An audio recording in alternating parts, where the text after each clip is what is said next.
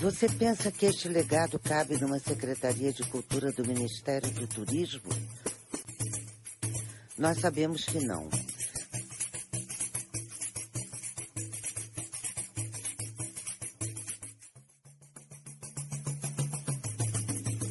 Vamos defender as artes, o patrimônio e a cultura brasileira. Pela reconstrução do Ministério da Cultura. Pela retomada do Plano Nacional de Cultura. Assine este manifesto.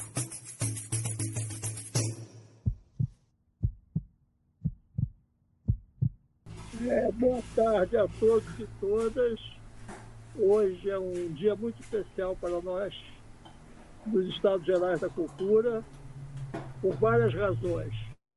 Primeiro, porque estamos comemorando o centenário de nascimento do nosso querido pensador, ativo, é, lutador por um mundo melhor, Celso Furtado.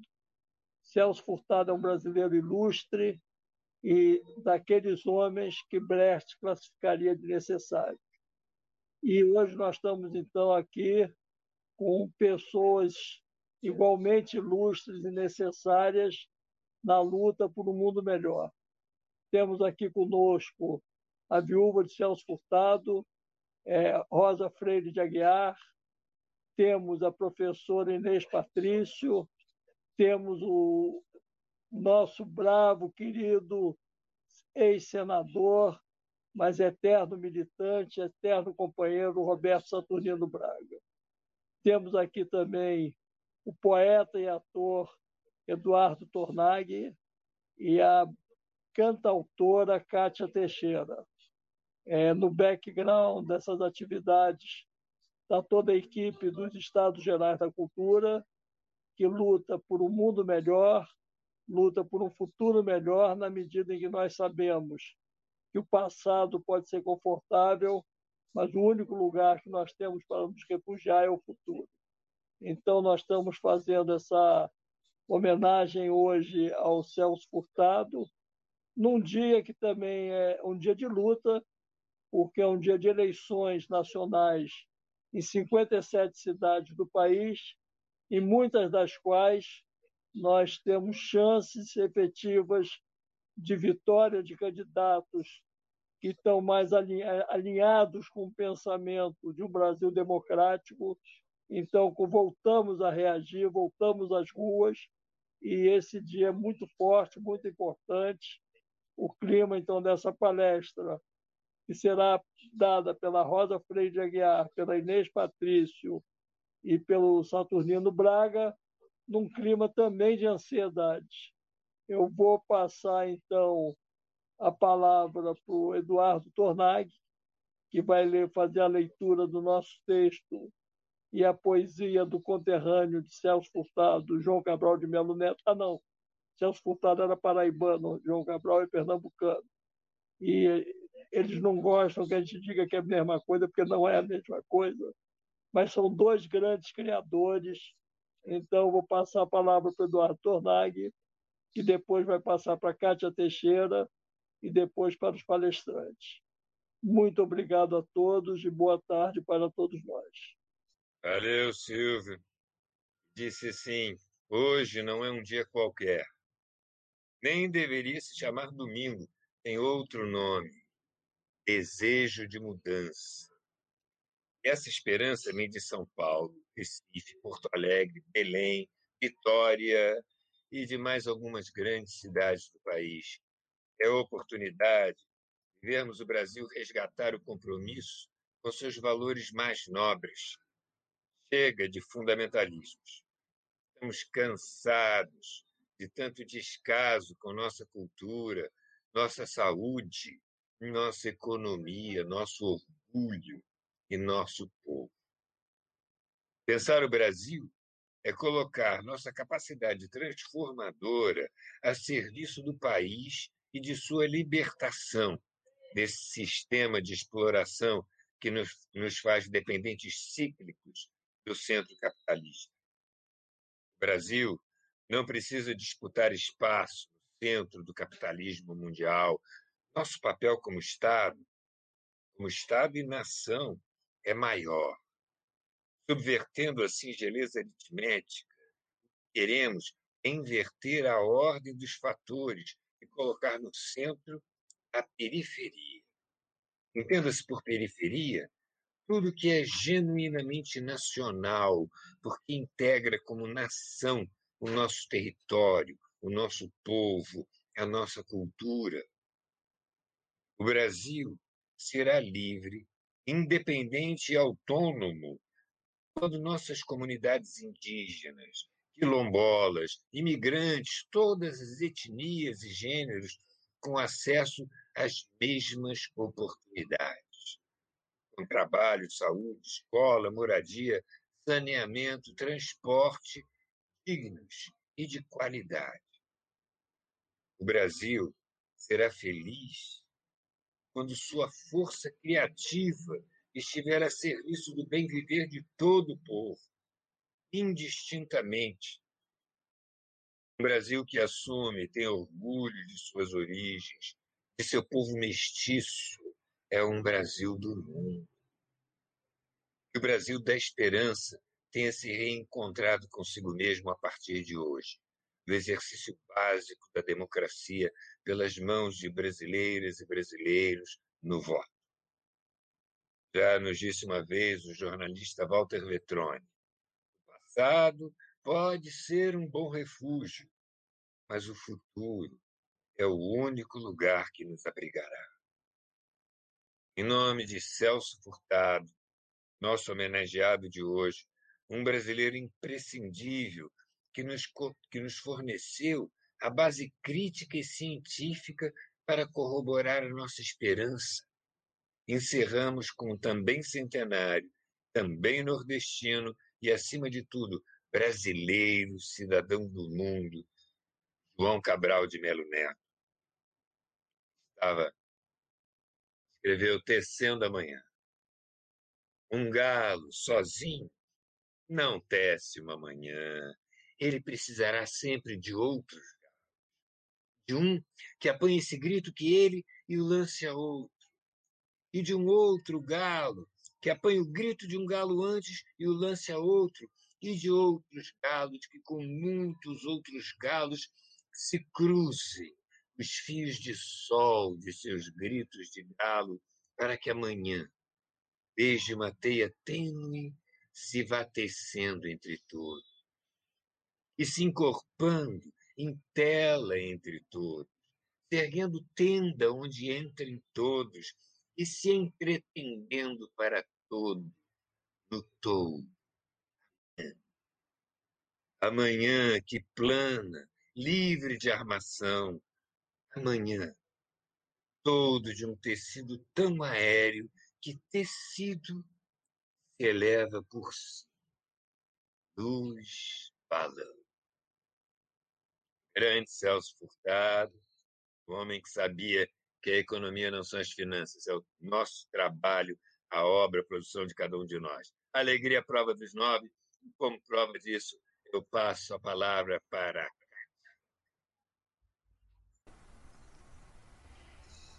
Eu sou cidadã do mundo, o tempo é minha cidade, lugar que o vento inventou num dia de claridade.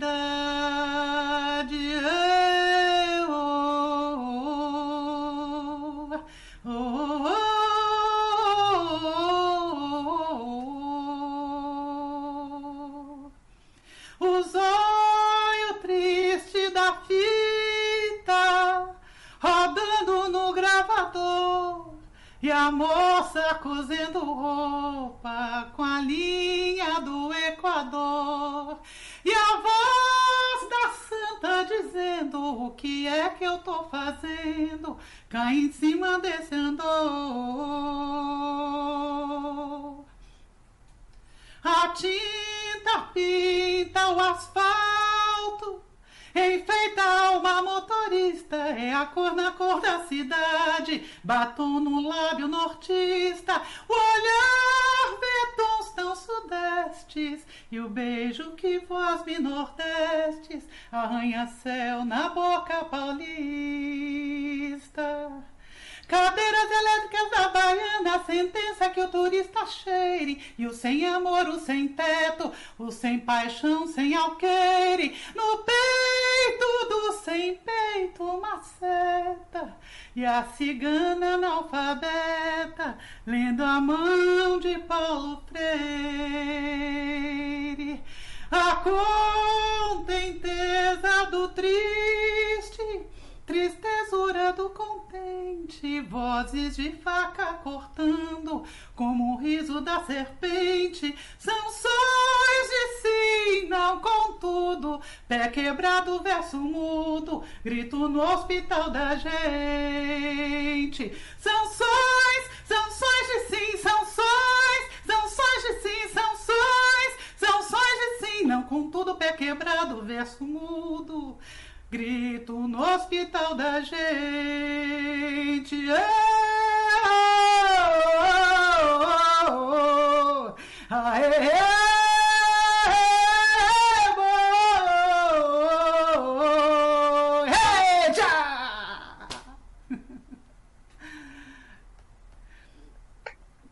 Viva Celso, viva Celso Furtado, viva nós todos juntos reunidos.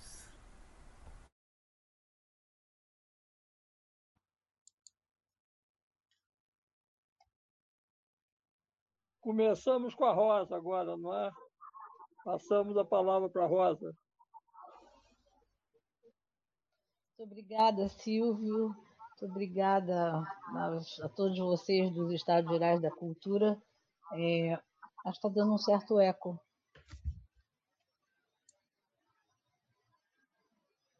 Melhorou. Melhorou. É, muito obrigada. Vocês estão ouvindo? Perfeito, estamos ouvindo perfeito. É, eu. Tô... Tá, perfeito. É, muito obrigada a vocês todos por estar aqui, a, ao José Falcão, que me fez esse convite, o nome do Silvio, e meus companheiros de, de mesa, digamos assim, Inês Patrício e, e querido Saturnino. É, eu, eu tenho um pouco vontade de deixar, digamos, o Celso economista para a economista aqui presente, que é a Inês, né?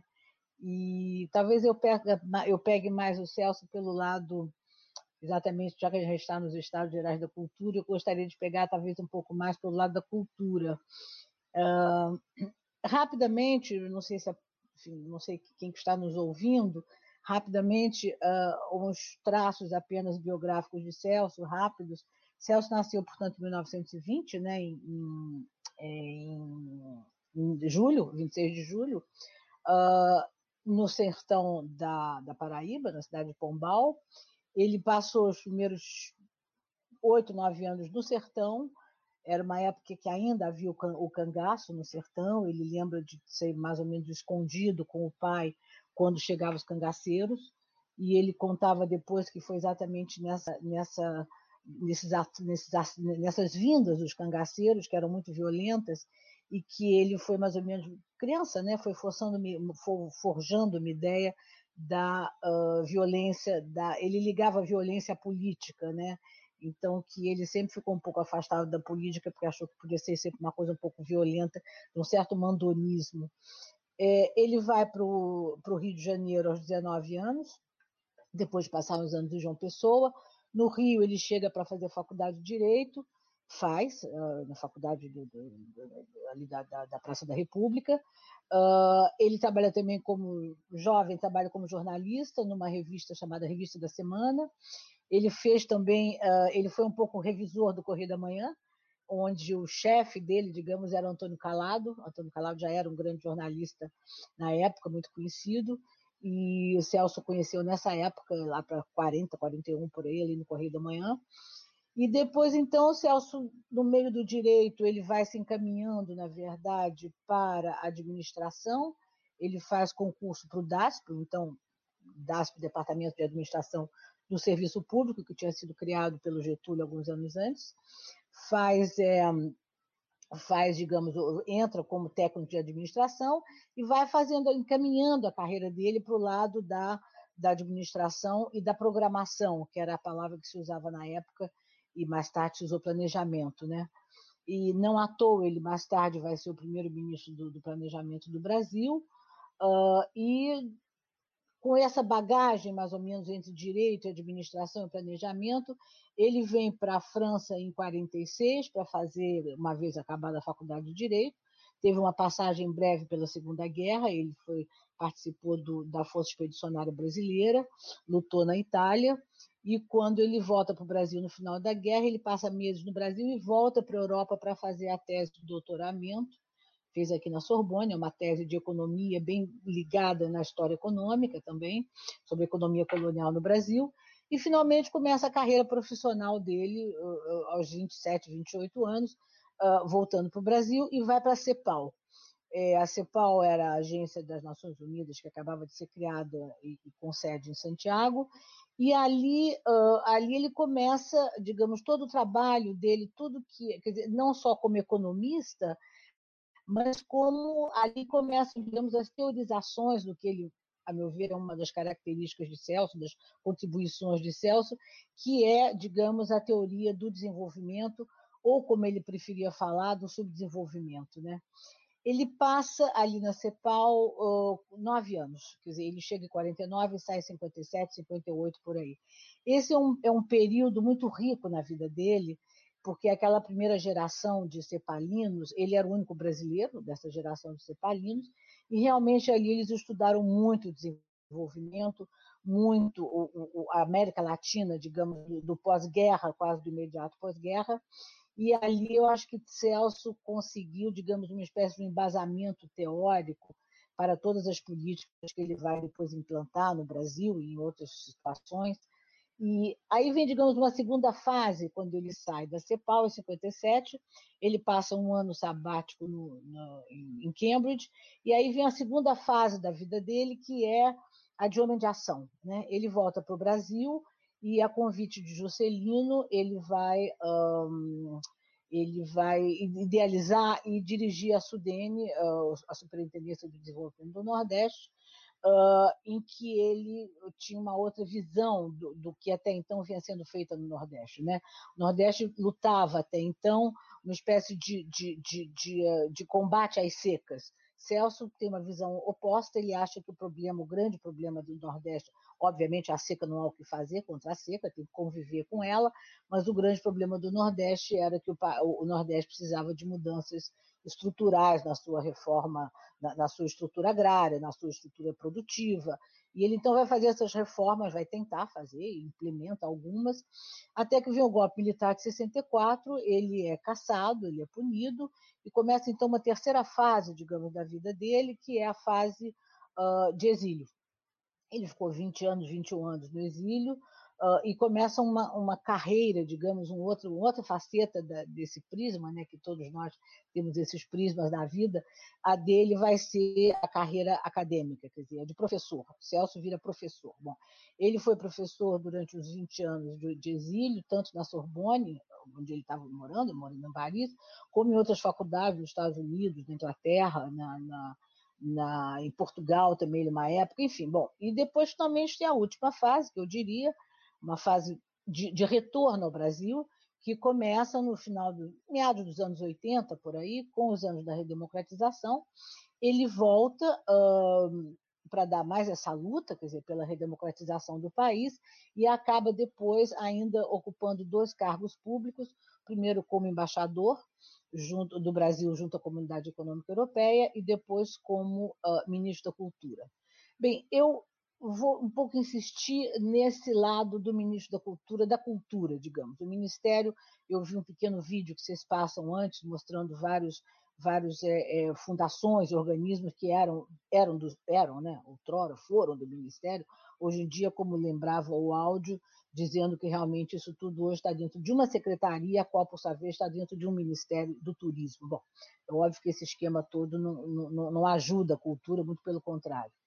Mas é, é nesse momento da, da, da, cultura, do Celso, digamos, do Ministério da Cultura, é que Celso tem um momento importante de reflexão sobre o que é a cultura. Não era uma reflexão inicial, ele já tinha refletido bastante sobre a cultura, desde, digamos, eu diria, desde meados dos anos 70. Nesse no final dos anos 70, ele escreveu um livro que, a meu ver, é o livro mais é, menos econômico e mais cultural de Celso, que se chama Criatividade e Dependência. Neste livro, ele, ele, ele mergulha fundo no papel da cultura. Dizer, ele parte de, de, de várias, várias premissas. A primeira é que não, não, não funciona você ter um enriquecimento material se houver um empobrecimento cultural. Quer dizer, as duas coisas não podem ir juntas, uma não pode ser feita em detrimento da outra. Você não pode querer fazer apenas enriquecer materialmente os povos, se há, e a sociedade, desculpe, se houver um empobrecimento cultural. Então, a partir daí, ele começa a. Como é que eu posso dizer? Ele começa a pensar muito mais os, os eixos, o grande eixo entre cultura e desenvolvimento. Eu acho que cultura e criatividade, nesse momento, são para Celso, como é que eu posso dizer? São conceitos, são conceitos basilares do projeto de desenvolvimento. E aí ele começa a pensar muitas questões culturais é, e vê que, na verdade, uh, como é que eu posso dizer? Que primeiro que, dizer, o, o, digamos que tem que haver, obviamente, é, é, é, o desenvolvimento material, mas que o desenvolvimento é muito mais do que apenas a acumulação material. Quer dizer, ele entra pesado nesse livro, mostrando que o desenvolvimento é, na verdade, um processo de invenção invenção de valores, de, de comportamentos, de, de, estilos de vida. Portanto, é, é, é, criatividade. Desenvolvimento é um processo de criatividade, muito mais do que um processo de acumulação. E esse processo, exatamente, no, que ele explica nesse livro, é alcançado, evidentemente, quando a sociedade começa a ter, digamos assim, inovadora na sua própria cultura material, na sua criação artística, na sua pesquisa científica, enfim. A partir daí, eu acho que Celso tem, deu uma contribuição importante e há estudiosos da obra dele que mostram que ele é o primeiro, talvez o único economista dessa escola estruturalista a pôr o dedo no problema cultural do desenvolvimento. Ele não parou de pensar desde então essa, essa digamos, o, o, a cultura como base do desenvolvimento. É, e é curioso acompanhar os textos de Celso, eu acompanhei muito para fazer algumas coletâneas sobre ele, e é curioso você ver como muda, como vai mudando a, a noção de desenvolvimento. Celso foi uma pessoa que pensou o desenvolvimento, eu acho, por 60 anos, pelo menos. Dos 20, ele morreu com 84, em 2004, é, é, pelo menos 60 anos ele pensou o desenvolvimento. E é fascinante ver, um pouco pela obra dele, como ele vai como é que eu posso dizer, ele vai incorporando novas, novas facetas, novas vertentes do desenvolvimento. Evidentemente, e é curioso ver isso nos livros, né? nos livros dos anos 50, uh, ah, fala-se sempre desenvolvimento econômico, desenvolvimento econômico. Depois a palavra econômico some um pouco quando ele vai nos anos da Sudene, ele incorpora a palavra social. Então seria desenvolvimento econômico social. Depois, esses dois saem, e já nos anos 70 ele incorpora a dimensão ambiental.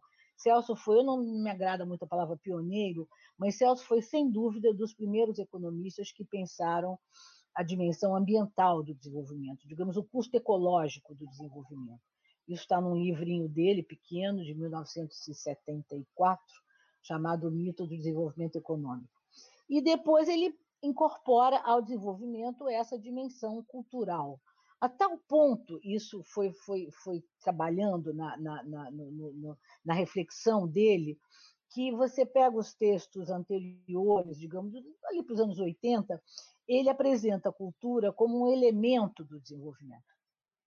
Depois que ele passa pelo Ministério da Cultura, foram anos de um tremendo, uma tremenda reflexão muito grande sobre a cultura, já nesse caso, mais a cultura brasileira, porque era a cultura sobre a qual ele tinha algum, alguma, alguma influência como para estabelecer uma política de Estado, é, ele então começa a ver a cultura muito mais do que um elemento. Tem umas frases dele, não me lembro exatamente de onde saiu, eu já li, eu tenho tanta frase de Celso na cabeça, em que ele diz que a cultura é a síntese do desenvolvimento, é a síntese de qualquer projeto de desenvolvimento.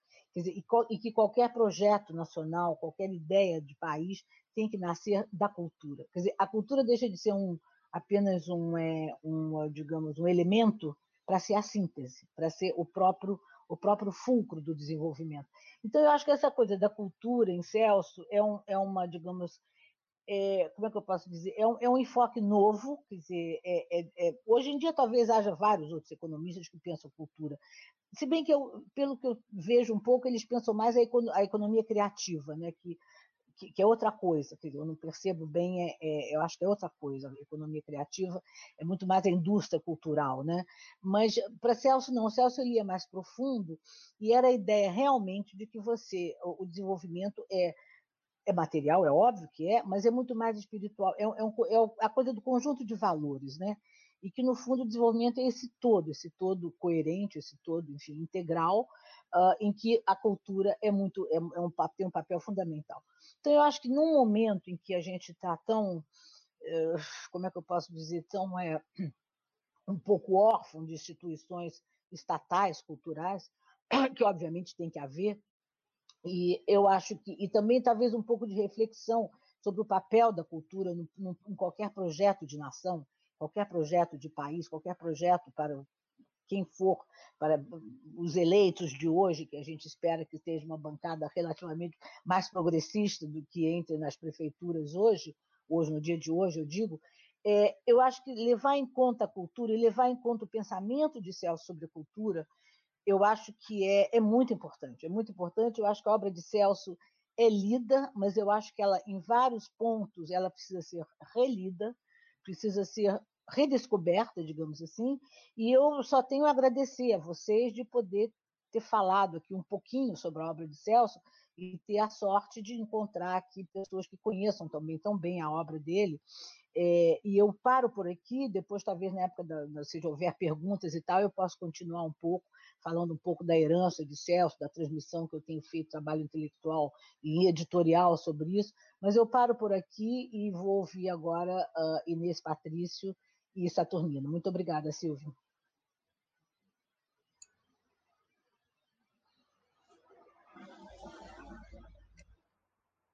Posso começar? Boa noite. Boa tarde. Boa noite, Rosa. Boa tarde, companheiros. É um prazer enorme estar aqui com o Saturnino, com o Bucão, o Silvio, o Tornaghi, que tanto me fez sonhar quando eu era jovem e grande artista. E, e para falar do Furtado,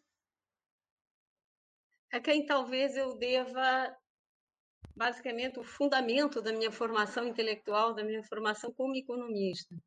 Eu sou portuguesa e ao chegar ao Brasil eu não conhecia, obviamente, em Portugal, país colonizador, não se estuda a colônia, não se estuda o passado, nem o futuro, nem o presente de um país que foi sua colônia. Então, eu fui entregue aqui ao Brasil sem ter nenhuma referência anterior quanto à situação brasileira e foi dentro da Faculdade de Economia da UFRJ que eu me formei. Os mestres Conceição e Lessa, e obviamente Furtado era o nosso invitado espiritual não era o invitado de pedra, não é? Isso era a inflação brasileira, que era assim chamada pelos estruturalistas, era um invitado espiritual, era o que estava sempre ali na nossa formação como o criador de um método,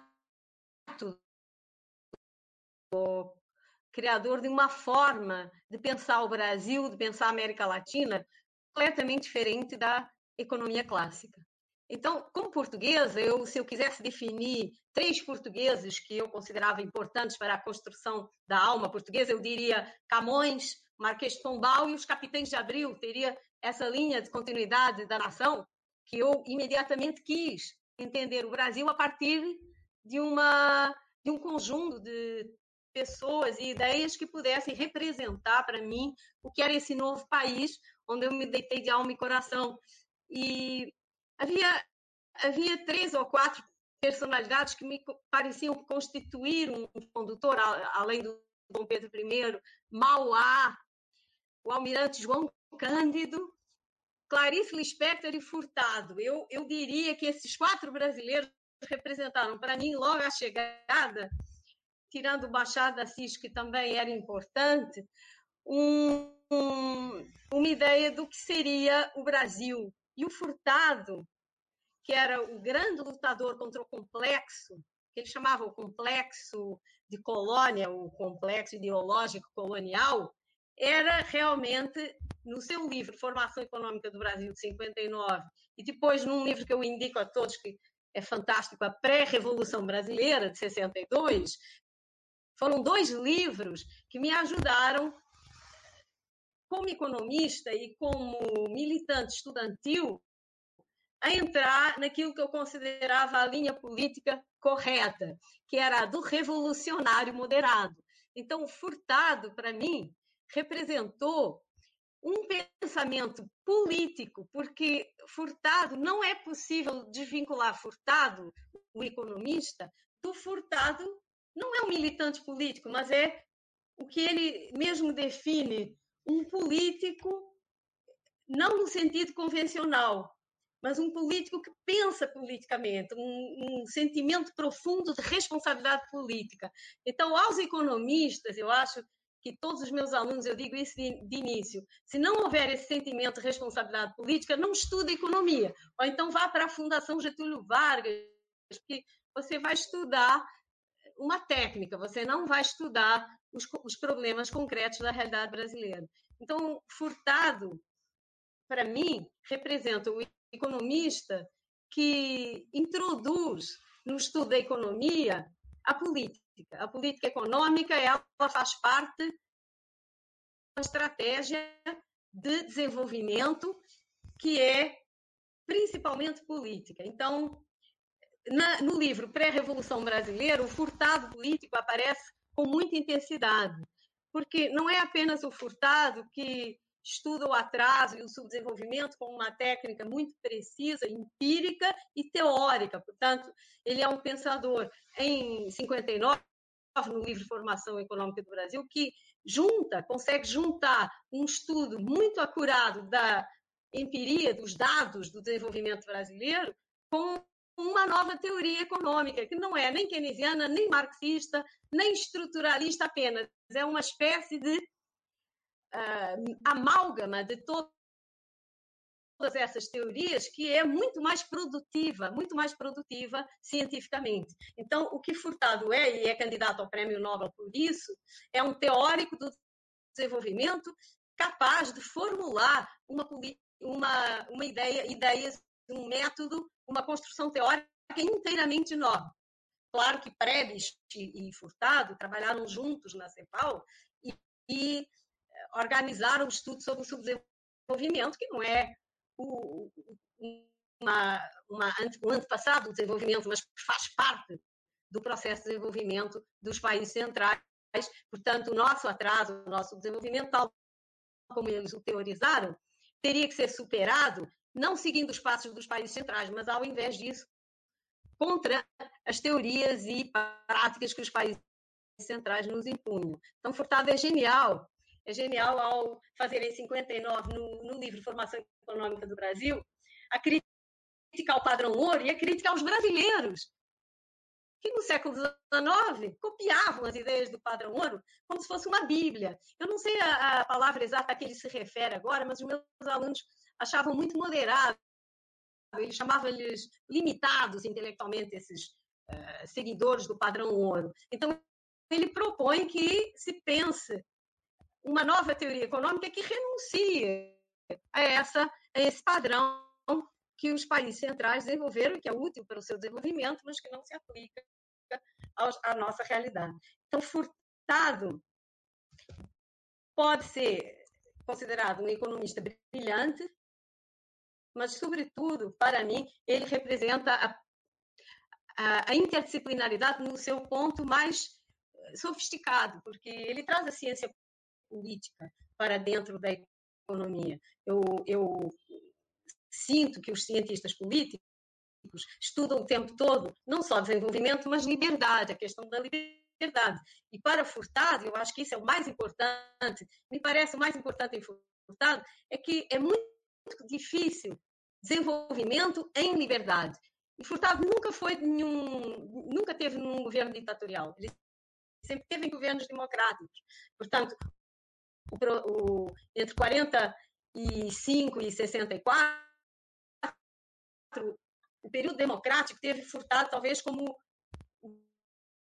o teórico mais importante e, e até a raiz dos cabelos tratando de problemas reais. Então, Furtado é um economista teórico, mas ele teve o tempo todo, durante aquele período, de se debruçar com problemas reais, sem nunca, nunca, nunca incorrer em tentativas de deslegitimar os seus adversários ou jogar sujo. Portanto, o sebastianismo da época de Furtado já era perigoso. Naquela época, querer voltar a ser um país exportador já era considerado por Furtado um perigo, porque a industrialização era irreversível. E se você quer ser um, um, país exportador de produtos primários numa fase em que ainda não se começou a industrialização, o dano não é tão grave quanto voltar para trás depois da industrialização já se tornar criadora de expectativas para uma sociedade democrática.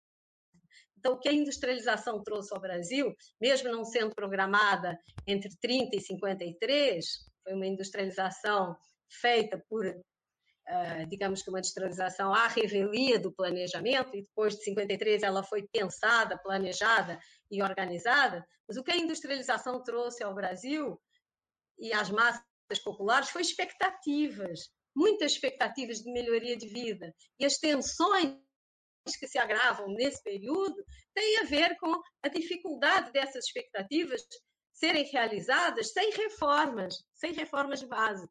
Então, frustra é frustradas as expectativas do povo brasileiro, você, eh, sem as reformas de base, estava alerta ao perigo de uma ditadura de direito. Eu acho que em 62 ele já antecipava a ditadura militar, porque ele punha o perigo delas de, de acontecer se não houvesse, de fato, essas reformas de, de base. E Furtado, a meu ver, é um revolucionário porque ele propõe reformas, reforma agrária, reforma administrativa, reforma fiscal, todas as reformas do Estado que dariam ao Estado, sim, capacidade de planejamento, porque a teoria de Furtado é de que é impossível o laissez-faire dar felicidade e automaticamente gerar alguma coisa, os mercados não geram automaticamente bem-estar, pleno emprego e desenvolvimento, só o Estado, e num país subdesenvolvido, só o Estado pode fazer isso, para Furtado, dotar o Estado de capacidade de ação era principalmente fazer a crítica do que era o Estado naquele período. Então, a reforma proposta por Furtado era fundamental para continuar o desenvolvimento. Eu acredito que essas reformas de base eram profundamente democráticas se fossem realizadas. Elas nunca foram. Apesar de admirador de Fidel Castro, nunca admirou a ditadura marxista ou qualquer tipo de governo que tivesse uma ditadura por trás. Então, dizer que o golpe de 64 se deu que haveria tentativas golpistas na sociedade brasileira é absolutamente injusto. E Furtado, membro do governo de Goulart, foi uh, absolutamente o mentor da ideia do desenvolvimento com liberdade. A outra questão que eu quero ressaltar aqui é que Furtado também era um revolucionário porque ele pensava o desenvolvimento com distribuição de renda, com integração social. Então, Furtado nunca nunca sugeriu que o desenvolvimento dá certo sem integrar as massas a esse processo. Portanto, o desenvolvimento industrial no Brasil não tinha tido resultados bons ainda porque faltava integrar os pobres. E integrar os pobres ao consumo é fazer distribuição de renda. Portanto, Furtado, de certa maneira, é o precursor de Lula, é o precursor de Manteiga, é o precursor da distribuição de renda que foi realizada recentemente ele foi muito criticado por ter dito que a América Latina tenderia à estagnação, que o nosso processo de desenvolvimento industrial se esgotava na capacidade de investimento que era insuficiente para integrar ao emprego as grandes massas populacionais. Então, Furtado foi criticado porque não teria previsto o milagre brasileiro em que você teve crescimento econômico brutal sem distribuição de renda. Na verdade, Furtado é, foi capaz de entender que o consumo das classes altas, o consumo das classes médias altas, é insuficiente para manter o desenvolvimento e a continuidade do processo de desenvolvimento. Então, que sem distribuição de renda, você não teria, não teria um país desenvolvido. Portanto, eu acredito que o texto de, Furtado sobre as, as teses estagnacionistas de Furtado tem que ser recuperadas nesse sentido, de entender que a demanda dos pobres, a demanda das classes médias baixas é fundamental para manter o, o crescimento. Você,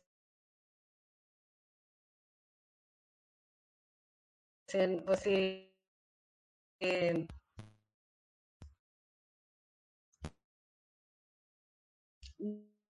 no período falhou. Ah, bom, recentemente nós vai ter um lugar no governo Sarney, um governo democrático, governo democrático, depois de ter sido exilado, expelido do país de forma muito injusta, sem nenhum processo de sem nenhuma justificativa, porque Furtado realmente era um revolucionário moderado, não era um não era um revolucionário marxista ou não, não tinha nenhuma intenção golpista. Furtado era realmente um moderado keynesiano, social-democrata, um, enfim, defensor de um governo de tipo trabalhista social-democrata. Então, no governo Sarney, quando ele volta, eu esperava que ele fosse ministro da Economia, mas lendo os diários do Furtado, nós percebemos o, que o Furtado já estava muito além da economia, como a Rosa mostrou ali, e que a ida para o Ministério da Cultura representa um ponto altíssimo na, na história recente do Brasil, porque teorizar sobre uh, o que, que é desenvolvimento com liberdade, em que a cultura, então, representa a autodeterminação humana e a capacidade dos homens exercerem a sua criatividade.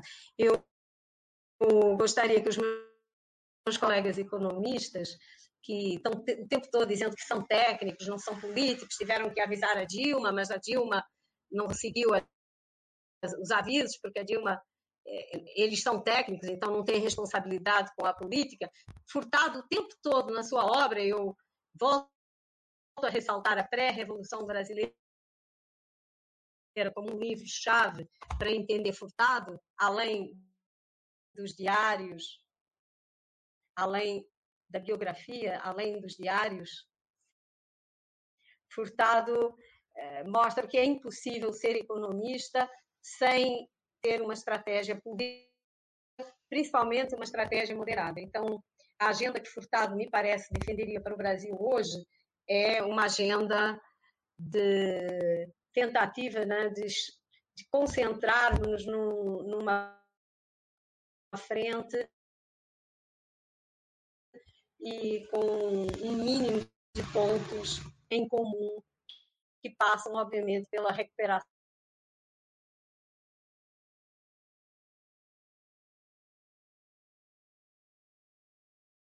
da indústria, da cultura e da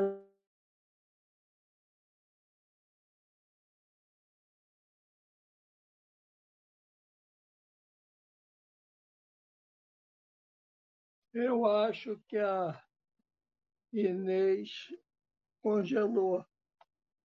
Vamos então passar a palavra para o professor senador Saturnino Braga e depois a Inês volta. Você voltou? Não, eu já terminei. Mais? Terminei. Já terminou? Então tá, Sim, tá, então vamos terminei. passar para o Saturnino, porque o final foi dramático, parecia final de Copa do Mundo. Pô. A imagem congelou muito. Vamos lá, passar para o Saturnino, então, e depois a gente vai. É o meu computador que é uma porcaria. Bota o som, senador. O som. Liga o som. Liga o som.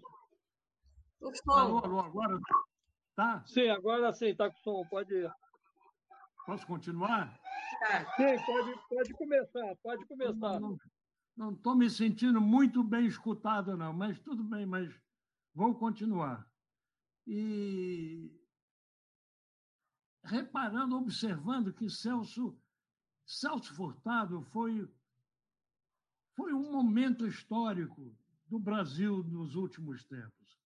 Quer dizer, o um momento em que a política adquiriu o, a envergadura e a importância que tem que ter no processo de desenvolvimento, desenvolvimento que era chamado exclusivamente desenvolvimento econômico, né, o banco que foi criado, que eu trabalhei, era o Banco de Desenvolvimento Econômico, quando a nação compreendeu, e a figura de Celso é essencial nesta compreensão, de que o desenvolvimento é um todo, que o vetor econômico é extremamente importante, porém, a questão da cultura, a questão da compreensão da população como um todo, da situação do país, das suas carências, das suas necessidades e das suas é, expressões culturais, ganha um, uma, uma grandeza, enfim, uma dimensão que nunca havia tido antes.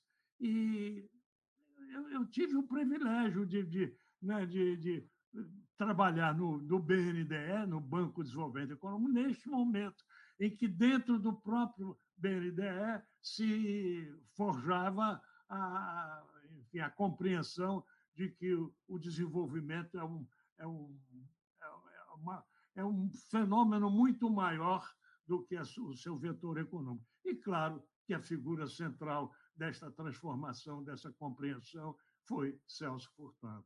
Então, é, é, realmente é um, é um momento histórico muito feliz e, sei lá, graças a Deus, ainda bem que tivemos Celso Furtado no momento certo, que ele podia ter sido um precursor, porque ele, ele tinha personalidade, ele tinha a força do pensamento dele, ele podia ter sido um precursor, mas com menos capacidade de transformação ah, do pensamento brasileiro, que ele acabou tendo, porque veio também, coincidentemente, num momento muito propício para isso.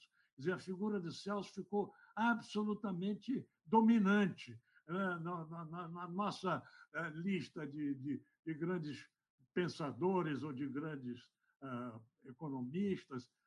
O nome de Celso tem um, uma, uma projeção enorme, muito maior do que eh, grandes nomes de outros países, exatamente por essa coincidência da, da enorme capacidade, da enorme sensibilidade que ele tinha na economia e na política e na cultura, a cultura como exatamente o vetor envolvente de todo esse processo, e que acabou determinando né, não só a presença dele no, no, no Ministério da Cultura, mas a grande expressão que ele teve, a enorme expressão que ele teve, que ficou mesmo fora e acima de, de, de todos os pensadores da sua geração, porque, enfim, não só a sua capacidade era indiscutível, era compreensível a todo momento, imediatamente, mas porque também ele teve a, a felicidade de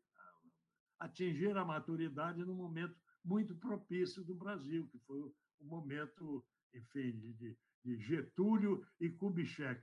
Getúlio Vargas e Juscelino Kubitschek, este foi um momento histórico extraordinariamente feliz, extraordinariamente desenvolvimentista na expressão ah, certa, adequada, e que coincidiu com a presença de, de Celso Furtado como pensador maior da nossa, do nosso país. Né? E, isso, isso é. tem outros momentos na história do Brasil em que essa coincidência feliz se, se deu, mas é, esta coincidência é, foi, foi extremamente importante para mim, porque foi o momento em que eu vivi como ah, funcionário do BNDE e depois, logo depois, ah, na política. porque acabou a todo o pensamento de Celso Furtado, impregnou a, a, a, o debate político do Brasil naqueles anos 50 e 60. E, e, aí eu tive a oportunidade de participar também desse debate político. E a, a citação maior, a citação mais frequente, a, inspiração mais frequente da, do debate político do Brasil naquele tempo foi Celso Furtado, indiscutivelmente. Claro que as figuras de, de Juscelino e de Getúlio eram figuras eminentes do ponto de vista político, da organização política, do chamamento do povo à participação, ao pensamento e à participação política. Entretanto, na formatação política econômica, é, a figura de Celso é absolutamente é, ímpar. Quer dizer, então, é, esse, esse, esse momento histórico foi muito importante, muito feliz para mim, e, e, foi decisivo na, na deflagração assim, do processo de afirmação do Brasil como nação, como nação no, no continente sul-americano e como nação no mundo, como nação reconhecida mundialmente, pela, não só pelo, pela sua expansão, pela sua a, a produtividade, pelo seu crescimento econômico, mas pelo seu, pela sua afirmação política, a, a partir da, da, da, da, da criação e da afirmação política produzida pela, pela própria CEPAL. E, e aqui para nós, quem foi a grande figura da CEPAL? Foi Celso Furtado. Claro que o Prebes teve o, o mérito de, de, de, de, ser o, o, o, o, o deflagrador, enfim, a, a, o, ele, o protesto de, de, de Prebes gerou o movimento que acabou resultando na CEPAL. Mas a grande figura da CEPAL foi, foi brasileiro, foi Celso Furtado, e isso é, é reconhecido. Então, tudo, tudo, todo essa, esse conjunto de fatores que acabou eh, conduzindo o Brasil a uma posição bastante mais elevada no cenário mundial, bastante mais reconhecida e bastante mais a, a, aceita pela, pela própria população, pelo próprio povo brasileiro, tudo isso teve vários vetores, uma conjunção de, de, de muitos vetores, porém, na, na, na, questão econômica, na questão econômica social, a figura de Celso se eleva sobre todas as outras, sem, nenhuma, sem nenhum demérito dos outros que tanto contribuíram também. Mas é, Celso está aqui sendo rediscutido, sendo reclamado de volta para que a gente, assim como ele inspirou a, a solução no passado, que ele nos inspire também, e isso é muito possível, que ele nos inspire na, na, no, na superação dos novos, das novas questões, dos novos problemas que, que vão surgindo. E, e essa, essa é, é essa capacidade que o Celso teve de, de, de unificar a, a, política com a ciência econômica é fundamental, é essencial. Dizer, a, a figura, os grandes economistas do passado brasileiro eram pessoas absolutamente admiráveis e, e, e reconhecidamente capazes, competentes, mas que viam a economia como uma ciência quase exata. Na cabeça deles, até, o economista era uma a economia era uma ciência exata. Né? Não, não, não, não. não. Quer dizer, o, o, debate que se eh, desenvolveu nesse, nesse momento foi muito rico também. Né? E a gente reconhece a, a, não só a bravura, mas como a, a capacidade, a, capacidade de convencimento de uma figura, por exemplo, como Eugênio Goudin. No meu, no, quando, quando eu era estudante, a grande figura da economia, da ciência econômica brasileira era Eugênio Goudin. Hoje está completamente superado, mas não perdeu valor, porque ele foi importante exatamente na confluência de ideias e de proposições e de expectativas que se formou naquele momento extremamente feliz para o Brasil. Mas aqueles que foram superados naquele momento deram a sua contribuição muito importante e, e sem a qual nós não, não atingiríamos a posição que, que atingimos hoje. Então, é, é, é, agora, essa, é, essa visão maior da política, que engloba a economia, é representada no Brasil é, de maneira ah, supervalorizada por, Celso Furtado. E, e ele é o grande pensador brasileiro do século XX. O grande pensador brasileiro do século XX se chama Celso Furtado e a sua obra vai, vai ser lida e relida muitas vezes durante muito tempo ainda ah, pela sua validade, pela sua, pela sua contemporaneidade. Então, é, é muito importante que nós estejamos aqui, neste momento, né, com a, as atenções nacionais voltadas para esse debate, que a figura de Celso seja, ah, enfim, reclamada. Reclamada significa reconvocada, reconvocada para a gente que sirva como inspiração para o debate que está se instaurando no momento e que tem é, é, é, efeitos decisivos no, futuro próximo e, mais longínquo do Brasil. O Brasil vive, quer dizer, a gente é muito, é, muito gratificante que a gente olhe para o Brasil e sinta orgulho desse, desse país grande e desse país que, que conseguiu realizações, como o processo de industrialização, com, com a velocidade, com a rapidez em que ele se plantou, como o processo de, de, de interiorização da, da, da, vida política do Brasil, com a mudança da capital, foi tão criticada na época, mas que acabou integrando o Brasil. Né? O, o Brasil da, da minha juventude era efetivamente o litoral.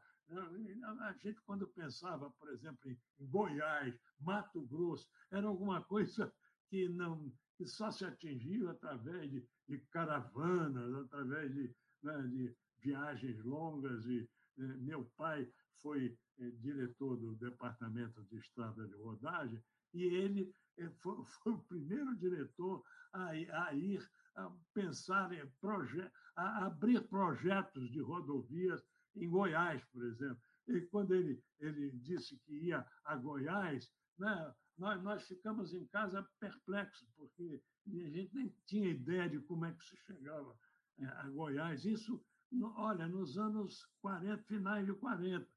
E, e nós estamos aqui a, menos, muito menos de 100 anos desse momento, e o Brasil hoje é, é o Brasil todo, né, do Acre ao, ao, ao Chuí. E isso se processou num tempo relativamente curto né, em termos de história. Então, tudo isso foi um esforço onde a figura, a, a figura nova que interferiu na, na, na, questão política foi a figura de, de Celso Furtado. No seu, no seu, na sua projeção de economia, na sua fusão de economia com política e com ciência social, produzindo esse, esse efeito que, que os pensadores brasileiros de hoje reconhecem como absolutamente é, indiscutível.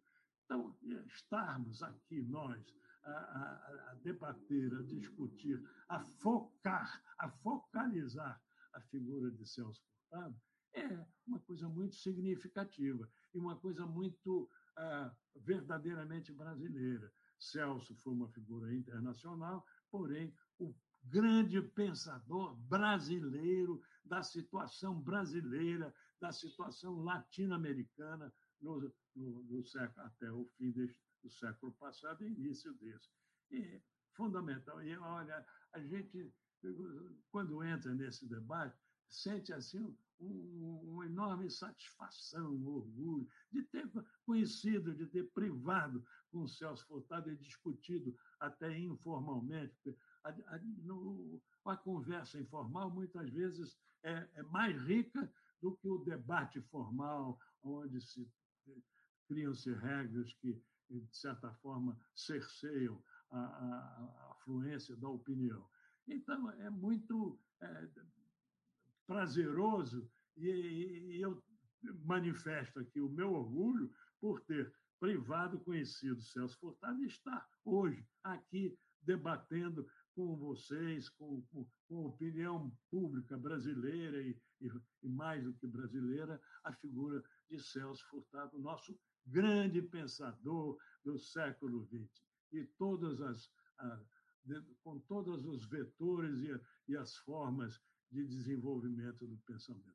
Parabéns, quero parabenizar a todos os que tiveram eh, essa iniciativa de, de, de chamar. Claro que nós estamos vivendo o centenário de nascimento de Celso Furtado, e isso, é, é digamos, é o, é o, o estopim para chamar de volta a figura dele e discutir suas ideias, suas propostas e a, a importância que ele teve no, no desenvolvimento brasileiro do, dos últimos tempos. De qualquer maneira, eu quero manifestar esse orgulho e essa, esse reconhecimento do mérito daqueles que convocaram, nos convocaram, convocaram o Brasil, a atenção brasileira para a figura de Celso Furtado neste momento.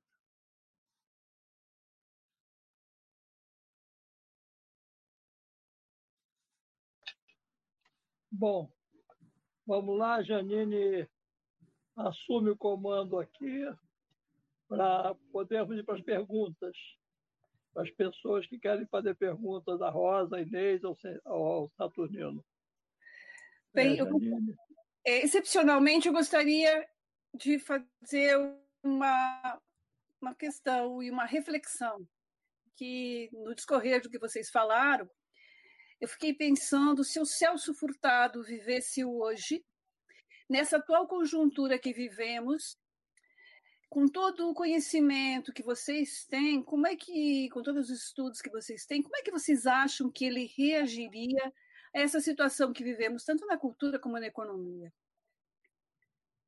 Então, tomei a liberdade de eu mesma de fazer essa questão, porque a gente está vivendo um momento muito difícil e eu tenho que aproveitar o conhecimento de vocês e do Celso Furtado nesse momento.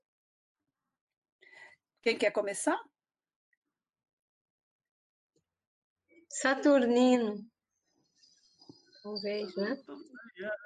Eu, eu, acho que eu acho, o, o mais preparada para essa resposta é a Rosa. Porém, eu, eu não me é, furto de responder, não, porque é, tive uma, uma, uma, uma, convivência não só pessoal, mas, mas intelectual, mas de, de leitor com o Celso muito grande. Então, acho que a posição dele neste, neste momento seria de, de aprofundar né, os, os, os, a, a, questão da distribuição, que, que continua sendo o problema mais, mais, não só mais grave, mas mais promissor, quer dizer, o capaz de gerar frutos melhores. Quer dizer, um processo de distribuição bem feito no Brasil hoje gera demanda própria, demanda interna muito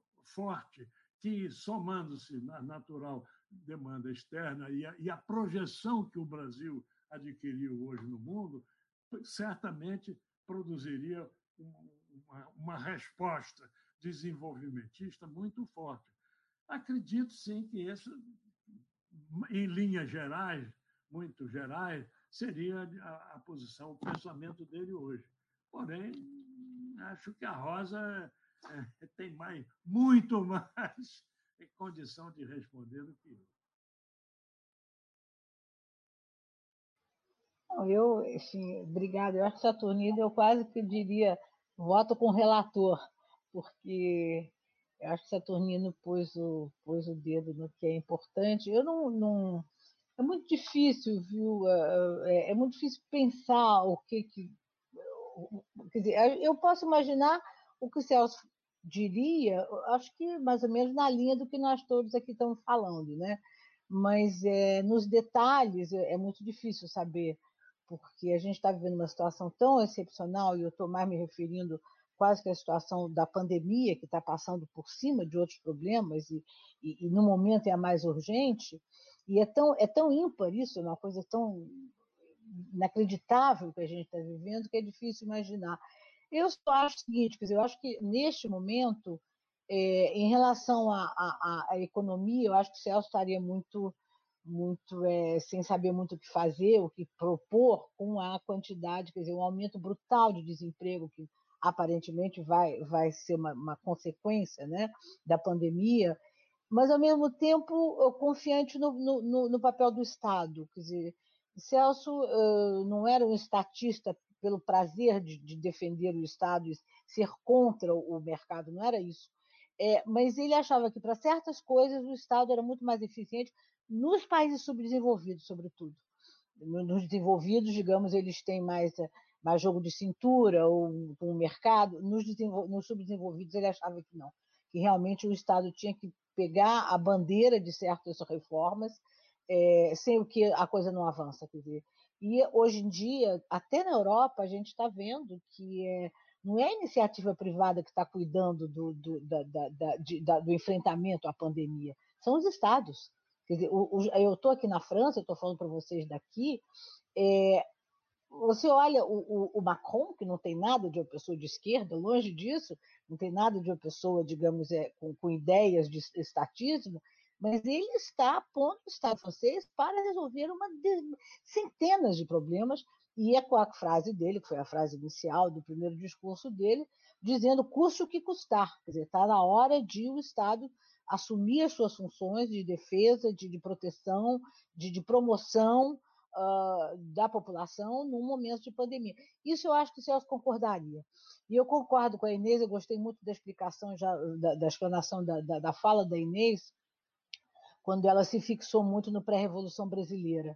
Eu acho que esse livro é, é, é foi escrito num momento um pouco de, de combate, né, de, de, de, luta, digamos assim, uh, mas eu acho que ali Celso mostra bem, uh, bem quem ele era, porque havia ali uma espécie de uma disjuntiva entre você ser mais reformista, digamos que seria Celso, né?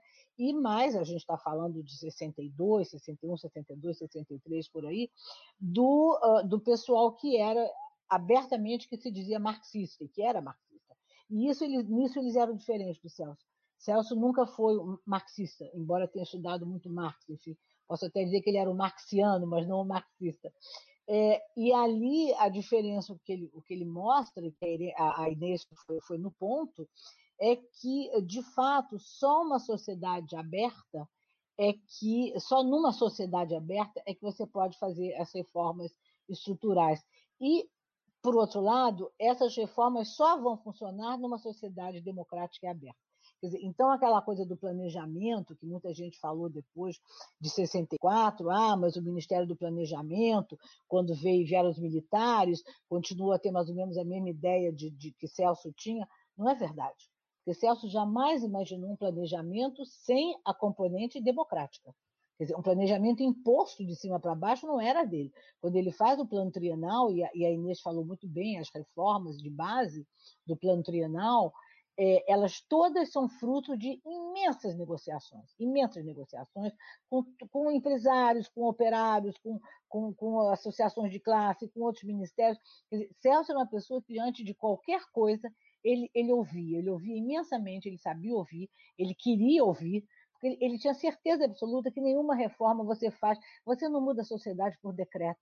Não, não é isso. Quer dizer, a ideia de Celso era essa. Quer dizer, isso eu acho que agora, por isso eu voltando, eu, tô, eu já estou indo longe, mas, enfim, voltando um pouco ao que ele pensaria agora, eu acho que ele não teria outra opção e, e outra ideia de que, senão, seria o fortalecimento do Estado, sim. Na Europa é o que se está vendo, o fortalecimento do Estado. No Brasil, infelizmente, não outros países da América Latina também não, mas é, me parece claro, e ficou claro mais uma vez, que os defensores xiitas, fundamentalistas do mercado se deram mal nesse momento, porque é evidente que não é o mercado que está enfrentando a situação hoje em dia pandêmica que a gente tem no mundo. Eu é, rapidamente eu, eu, fui muito longe, mas era mais ou menos alguns pontos das falas de Saturnino e Inês que foram maravilhosas. Eu queria só acrescentar mais alguma coisa sobre essas falas. Muito obrigada, Silvio. É, precisamos do Celso novamente, né? Aqui, dos conhecimentos dele serem aplicados. Eu queria acrescentar Rocha coisa. Pra... Pode? Pode acrescentar rapidinho? Claro, eu claro, acho, desculpe. Eu acho que o Celso Furtado ia execrar o Paulo Guedes e execrar o Bolsonaro.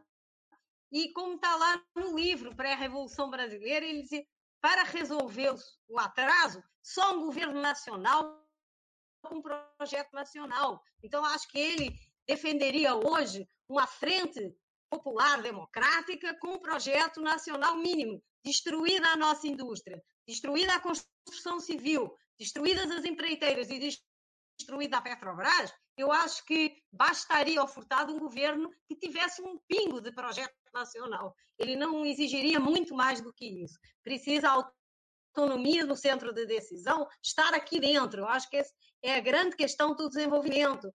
A sub, a colônia e os centros de decisões fora, transformá-los dentro do Brasil. E para isso precisa de um governo realmente com um projeto nacional. Só queria acrescentar isso, desculpa.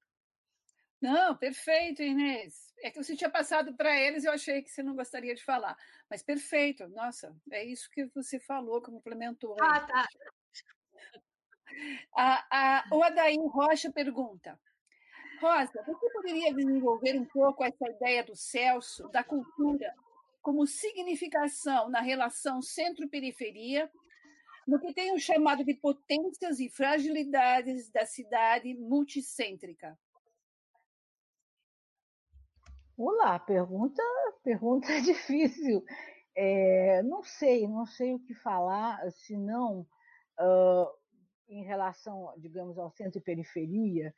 É, eu só voltaria um pouquinho atrás, quer dizer, Celso, além de ter teorizado sobre a cultura como, digamos, é, é, é digamos a, a, a, base do desenvolvimento, ele também tinha falado muito, quer dizer, um outro ângulo, digamos, da, da, da cultura para ele foi quando ele uh, teorizou sobre o subdesenvolvimento. Quer dizer, o que, que, ele dizia mais ou menos? Eu não sei se isso pega um pouco a coisa do, do centro e periferia, né? Ele achava, quer dizer, rapidamente, ele achava que as disparidades, digamos, entre, entre as economias, né, não eram apenas devidas aos fatores econômicos, né, mas também a diversidade de, de matrizes culturais, as peculiaridades históricas e tal. Então ele achava que os fatores culturais eram muito importantes quando se estudar o processo do subdesenvolvimento latino-americano. Foi basicamente latino-americano que ele, que ele estudou esse, esse, esse, esse, esse, esse campo, digamos, da cultura. Agora, o que, que ele dizia? Quer dizer, você teve a dominação colonial, ok, bom, mas excetuando essa dominação colonial, você, ele achava que o fenômeno da dependência se manifestava inicialmente na área cultural trocando em miúdos, você tinha um capitalismo periférico que gerava esse, o que ele chamava de mimetismo cultural, e que isso, evidentemente, ia concentrando a renda, porque as elites, digamos, dos países uh, periféricos co consumiam no nível, tinha um nível de consumo tamanho que, que, era gerado por esse mimetismo cultural dos padrões culturais dos outros países, que necessariamente, e como não tinham a renda dos países que elas copiavam, necessariamente acabava concentrando a renda. E isso criava o que ele dizia que era a dependência cultural. Né? Então, eu acho que essa coisa dos padrões de consumo que eram transplantados, padrões, inclusive, e o consumo cultural, que eram transplantados dos países mais ricos para os mais pobres, eu acho que foi por aí que Celso pensou, uh, digamos, a cultura como um fator que estruturava e ajudava a, a digamos, a aprofundar e talvez a, a, levar, a piorar, digamos assim, o processo de uh, o fenômeno da, da, da, dependência, né? Então eu acho que é mais ou menos isso que eu poderia dizer em relação a, uh, digamos, a ideia de, do que, de como a cultura também é importante para você entender as relações centro-periferia pela via da, do, fenômeno da dependência. Quanto à outra parte da pergunta, eu não, eu não, eu não percebi bem o, o que seria, quer dizer, eu não sei bem o que seria uma cidade multicêntrica, mas, enfim, talvez os economistas tenham mais contato com esse conceito, eu não, eu não tenho. Inês, quer falar alguma coisa sobre essa questão?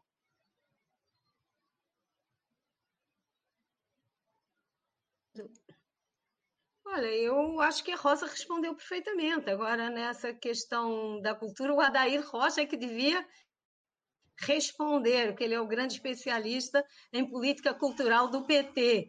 Mas me parece, ouvindo todos os que participaram do governo Lula, não, não sou propriamente representativa para falar do Gilberto Gil e dos outros ministros, mas me parece que o que foi feito no, no governo Lula representava exatamente o pensamento furtado para autonomizar o Brasil em termos da, sua atividade, não ter nada importado, ou seja, não ficar copiando modelos culturais eh, europeus, soviéticos ou qualquer outro, russos hoje, ou ucranianos, ou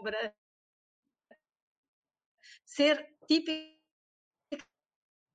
brasileiro. Por isso, a cultura nordestina me, me parece foi feito pelo Ministério do Lula eh, de Interiorização da Cultura, enfim, eu acho até que o Silvio deve saber mais disso. Eu queria até, só antes de fechar, aproveitar para dizer para os meus colegas economistas, se alguém estiver dando aula de economia brasileira, que mostre os, os documentários do, do Silvio, do Mariane, ontem repetir, vi de novo o Sonho Intenso do Mariane.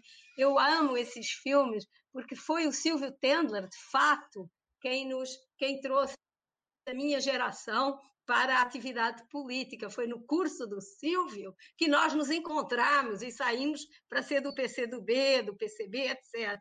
Nunca vou esquecer, Silvio, essa comunhão incrível de comunistas e desenvolvimentistas nos seus cursos de cinema da PUC.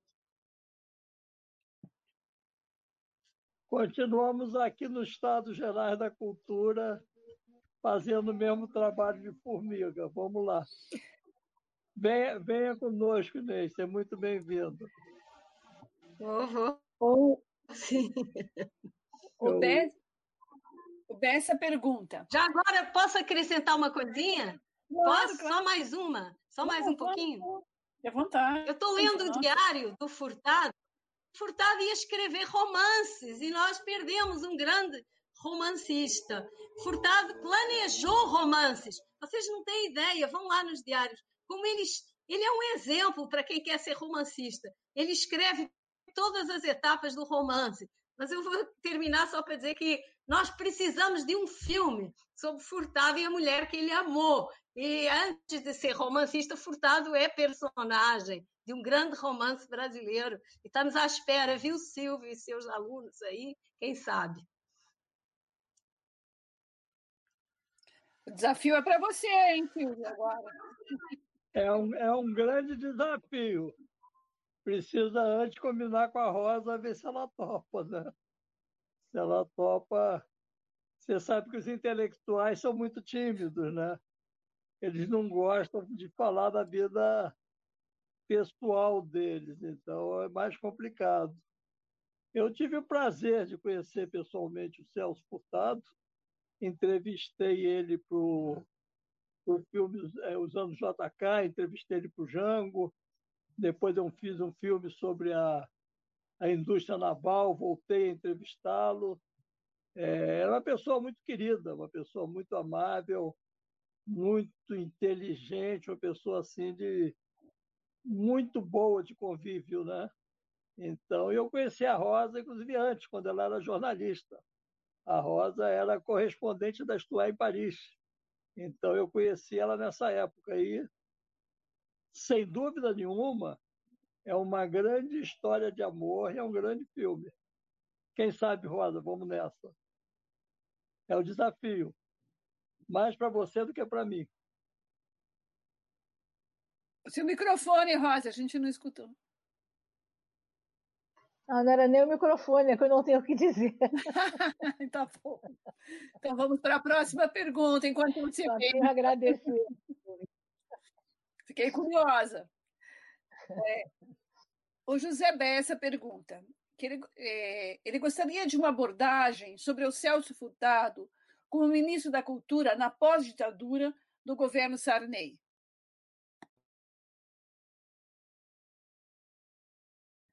Rosa?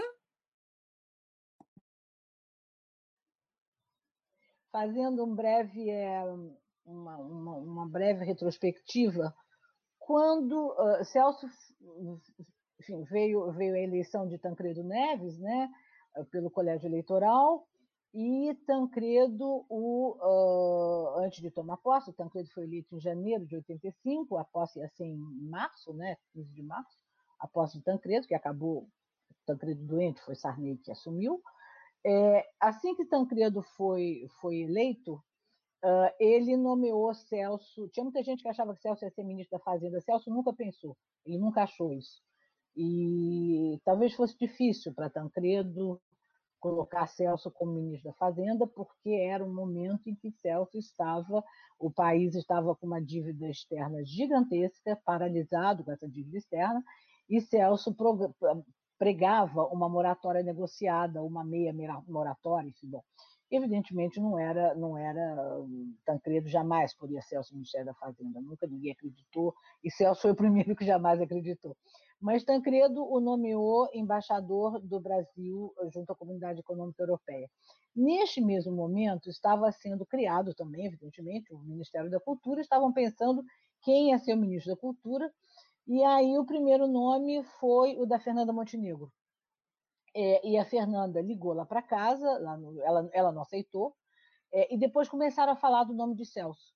Aí a Fernanda ligou lá para casa, mas era muita coisa de jornal, saiu uma notinha do jornal e tal. A Fernanda falou com o Celso, e Celso não podia ainda dizer que tinha sido nomeado embaixador, porque ele ainda precisava ser sabatinado pelo, pelo, uh, pelo Senado.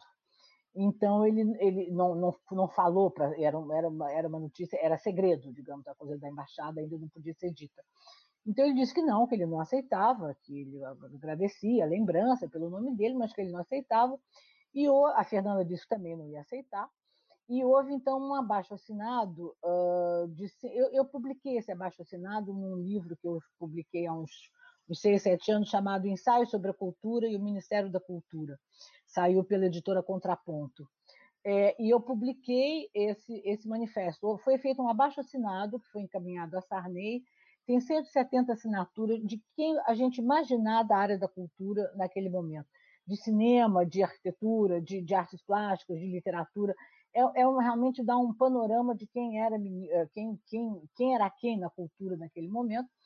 E Celso pôs aquele, agradeceu e tal, pôs aquele manifesto no bolso e a vida continuou e nós fomos para Bruxelas. Quando a gente estava lá, o Ministério estava já no, digamos, no terceiro, e Celso foi o terceiro ministro da Cultura em nove meses, quer dizer, o ministério era super recém-criado. E Celso, então, Sarney uh, chamou Celso para ser ministro da Cultura, já tinha sido José Aparecido de Oliveira, depois José Aparecido foi ser uh, uh, governador de Brasília, que na época ainda era governador indicado, não era eleito ainda. Depois veio o Aloysio Pimenta e, já, e o Aloysio Pimenta ia sair. Bom, resumindo, Celso chega ao Ministério da Cultura num momento muito delicado ainda. O eh, Ministério sequer havia, tinha sido uma criação de, de uma, uma, medida provisória e uh, o orçamento era ínfimo, ínfimo. No mesmo, no mesmo momento, no governo Sarney, foi criado o Ministério de Ciência e Tecnologia, e para vocês terem uma ideia, o Ministério de Ciência e Tecnologia tinha, que também era pequeno o, orçamento, tinham um orçamento dez vezes maior do que o Ministério da Cultura. O Ministério da Cultura era ridículo, eu não lembro quanto era, se não me engano, era 0,02 do, do orçamento geral da União, era ridículo. E Celso teve duas funções, a meu ver, importantes. A primeira foi criar o Ministério. O Ministério não existia. O Ministério parecia uma coxa de retalhos com uh, uh, museus do, do Brasil inteiro, repartições, umas acabando, outras não acabando e tal. E outra coisa que eu acho que foi grande mérito do Celso foi ele que fez a primeira legislação de incentivo fiscal à cultura. Foi Celso que fez. Ele tinha uma prática disso pelos anos da Sudene, onde ele já tinha feito, lançado mão dos incentivos fiscais. Ele tinha estudado muito alguns lugares, tanto nos Estados Unidos como na Itália, no sul da Itália, a Casa del Mezzogiorno, onde havia essa coisa dos incentivos fiscais, e ele conseguiu uma legislação que teve o nome de Sarney, ficou com o nome de Lei Sarney, que foi a primeira legislação de incentivos fiscais à cultura, e talvez eu diga que uma heresia, tanto mais na frente do Silvio Tendler, mas eu acho a legislação que Celso conseguiu ser aprovada no, no, no, no parlamento, no Congresso, desculpe, eu ainda acho ela mais, é, é, ela era mais eficiente do que as, as legislações que se seguiram. Por que, que eu digo isso? Porque ela era menos, é, ela era menos centralizada em Brasília. Ela tinha, ela, ela tinha primeiro vários tipos de, de, de, de financiamento, entre patrocínio, entre doações, uma série de coisas, campanhas imensas para as pessoas doarem do seu imposto de renda, que também podia fazer uma doação importante, isso continua a existir menos, mas ela, ela era descentralizada, não precisava passar tudo por Brasil. Era nesse sentido, eu acho que ela era mais moderna, mais uh, sociedade civil. Mas, bom, enfim, veio. veio enfim, para vocês terem ideia, Celso entrou em março no Ministério da Cultura, a Lei Sarney é de julho, se não me engano, é dia 2 de julho, ou 7 de julho, por aí, do mesmo ano de 86. No ano seguinte, no final do, quer dizer, ela começou a ser, a ser posta em prática. No ano seguinte, no final do ano, ela fechou este ano de 86 com 5 mil projetos aprovados, o que não era pouco. Quer dizer, uma lei que tinha começado em julho. Em seis meses havia 5 mil projetos aprovados e ela duplicou uh, no, em março do ano seguinte, já deu para ver, é do 87, ela duplicou o, o, gasto com cultura uh, exatamente igual ao do Ministério. Quer dizer, o Ministério gastava 0,02, ele acabou subindo, chegou a 0,7, se não me engano. Evidentemente, o objetivo de qualquer ministro da Cultura era 1%, mas nunca chegou lá. E, uh, mas a Lei Sarney fez com que se duplicasse esse, esse orçamento em gastos com cultura no país todo. E depois, evidentemente, cada estado foi fazendo a sua legislação de incentivos fiscais, hoje em dia, o que a gente tem aí e tal. Então, eu acho que Celso teve esses dois papéis importantes de fixar. E outra coisa que ele fez também a estrutura do Ministério. Outro dia eu estava vendo umas declarações tremendamente eh, doloridas para mim desse presidente da Fundação Palmares. Quem criou a Fundação Palmares foi, foi Celso, quer dizer, o ministro não cria a fundação, mas eu digo, foi ele que, que, que encaminhou o projeto da Fundação Palmares prevendo já entre as comemorações do, do centenário da abolição, que foi quando ele estava no Ministério em 1988, né, o centenário da abolição. E, uh, e, o projeto da Fundação Palmares era um dos mais bonitos do Ministério. Quer dizer, ele foi muito levado adiante por um grande colaborador do Ministério da Cultura, que era o Carlos Moura. E, uh, e hoje em dia, quando eu vi essas declarações, eu achei que era brincadeira. Eu fui ver o, o, cidadão, cujo nome eu nem lembro, também não tem importância, querendo fazer uma espécie de separação entre dizer, o, os, os, de origem africana que valem a pena, digamos assim, e os que não merecem ser, ah, digamos, ser considerados grandes figuras do Brasil. Isso é inacreditável, inacreditável. Dizer, eu acho que a coisa da, da cultura é muito séria no país, porque não só ela foi desmantelada é, como, evidentemente, uma coisa é você ter o, a cultura no nível de ministro. O ministro vai lá e conversa com o presidente da República, despacha com o presidente da República. Uma secretaria dentro de outro ministério despacha com esse ministro, entre como outras secretarias, quer dizer, você já baixa muito o nível. E, além disso, você põe pessoas absolutamente ineptas e inaptas nos órgãos culturais. Isso que eu acho mais grave, porque para você desfazer é, é, as estruturas culturais do país é muito rápido, é muito rápido. E tomara que elas ainda estejam se segurando um pouco, enfim, é, é mérito de quem está lá fazendo alguma coisa pela cultura em, em, em, nome do Estado. Mas realmente, esse pessoal da Fundação Palmares é inacreditável. As declarações que o presidente fez há alguns dias que eu li é, é de arrepiar. Isso me, me, dói muito, eu confesso que isso, quer dizer, quando eu vejo que são coisas que foram criadas na época do Celso Ministro, me dói muito isso, mas enfim, não há o que fazer senão esperar que, que em 2022 esse, esse, essa turma não seja reeleita, né? É mais ou menos o que eu tinha a dizer. Eu é. queria falar sobre isso, porque, na verdade, a, a lei Sarney, tal qual ela era operada, foi a lei mais inteligente e respeitosa que já houve nesse Brasil em relação aos artistas. Eu não sei se vocês acompanham os nós que estão acontecendo na Ancine, e muitos deles são pela simples suspeita. As pessoas estão sendo obrigadas a prestar contas de filmes que já foram entregues há 10 anos atrás, que as contas já foram entregues há 10 anos atrás. Então, os autores já prestaram conta, os produtores já prestaram conta, os filmes foram entregues e as pessoas continuam tendo que prestar conta. A lei Sarney, ela simplesmente ela ela era uma relação direta entre o produtor e o financiador. Então, o financiador, o mecenas, que tinha uma, uma parcela do imposto de renda que ele poderia deduzir é, é, em termos de, de, de, de, abatimento no imposto de renda para o financiamento da cultura, ele emitiu o, ele abri, fazia um cheque naquele valor de até 3%, se eu não me engano, e o produtor emitiu uma nota fiscal. Estava tudo resolvido. Estava tudo resolvido. E depois, se alguém burlasse a lei, não fizesse o filme, a obra, a peça de teatro e tal, teria que prestar conta. Mas não seríamos todos eternamente suspeitos. E isso daí era a Lei Sarney. E isso daí foi a suspeita que o, que o Collor é, levantou, e isso daí intimidou os mecenas, que durante muito tempo não quiseram investir em arte e cultura, com medo de serem auditados, de ter a Receita Federal em cima deles, pelo único fato de produzir arte e cultura. Isso aí foi o legado do Collor por é, tentar impedir uma lei absolutamente liberal. E de lá para cá, é tudo muito cheio de, de, de entranhas, de, de caminhos tortuosos que os artistas têm que percorrer para poder receber seus recursos. Então, está na hora, a gente está brigando, inclusive o próprio TCU está nos apoiando, que essa prestação de contas que a Ancine está propondo é louca mas a proposta que o, da Lei Sarney, que foi concebida pelo Celso Furtado, era inteligente e liberal. Ela respeitava os artistas, respeitava os mecenas e a arte existia, mas infelizmente é, perdemos a eleição, o Collor ganhou, acabou com todos os organismos ligados à cultura, com uma canetada no primeiro ano, primeiro dia de governo.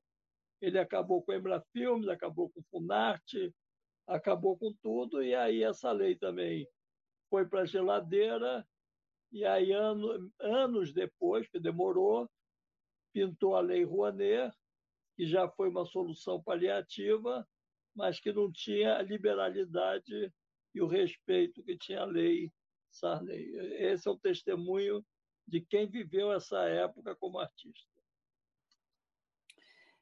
E nesta questão de rever, de, reviver o Ministério da Cultura nessa batalha que os Estados Gerais estão, e com uma parceria junto com a Associação dos Funcionários do Ministério da Cultura, é que a gente está lançando uma campanha que apareceu no início, que é uma campanha que a gente está fazendo para voltar né, ao Ministério da Cultura. Essa é a nossa batalha e por isso estamos todos aqui. Mas continuando. E já que eu estou aqui falando também, tá. eu devo testemunhar que o governo Saturnino Braga, aqui no Rio de Janeiro, foi extremamente respeitoso com a área da, da, da, das artes e da cultura. Ele ele cometeu a loucura genial de nomear o Partido Comunista para gerir a Rio Arte, a Fundação Rio. E aí perguntaram quem sabe ler e escrever. Eu falei, eu sei, e fui nomeado, diretor de arte e cultura da Fundação Rio. E trabalhei com Saturnino numa época em que ele criou uma orquestra municipal, ele investiu no grupo Tá na Rua, ele apoiou a Mira Haddad, o grupo está na rua, ele criou o coral da cidade do Rio de Janeiro, que ia cantar em comunidades, ele fez grupos de teatro, ele fez muitas atividades ligadas à arte e à cultura, pela Rio Arte, pela Fundação Rio, e eu sou testemunho vivo dessa história, porque eu trabalhei com ele nesses projetos. E outro dia circulou pela internet também um projeto que ele fez, que é super contemporâneo, que é o de reflorestar as, as, o Rio de Janeiro. Ele plantou árvores em todos os lugares do Rio de Janeiro que estão brotando e estão nascendo, e a gente vê lugares que eram pedra e que hoje são florestas. Tudo isso na gestão do Saturnino, já que nós estamos com ele aqui, merece essa homenagem também. Pronto, desabafei, estou feliz. Ótimo. Eu, nós temos mais três perguntas.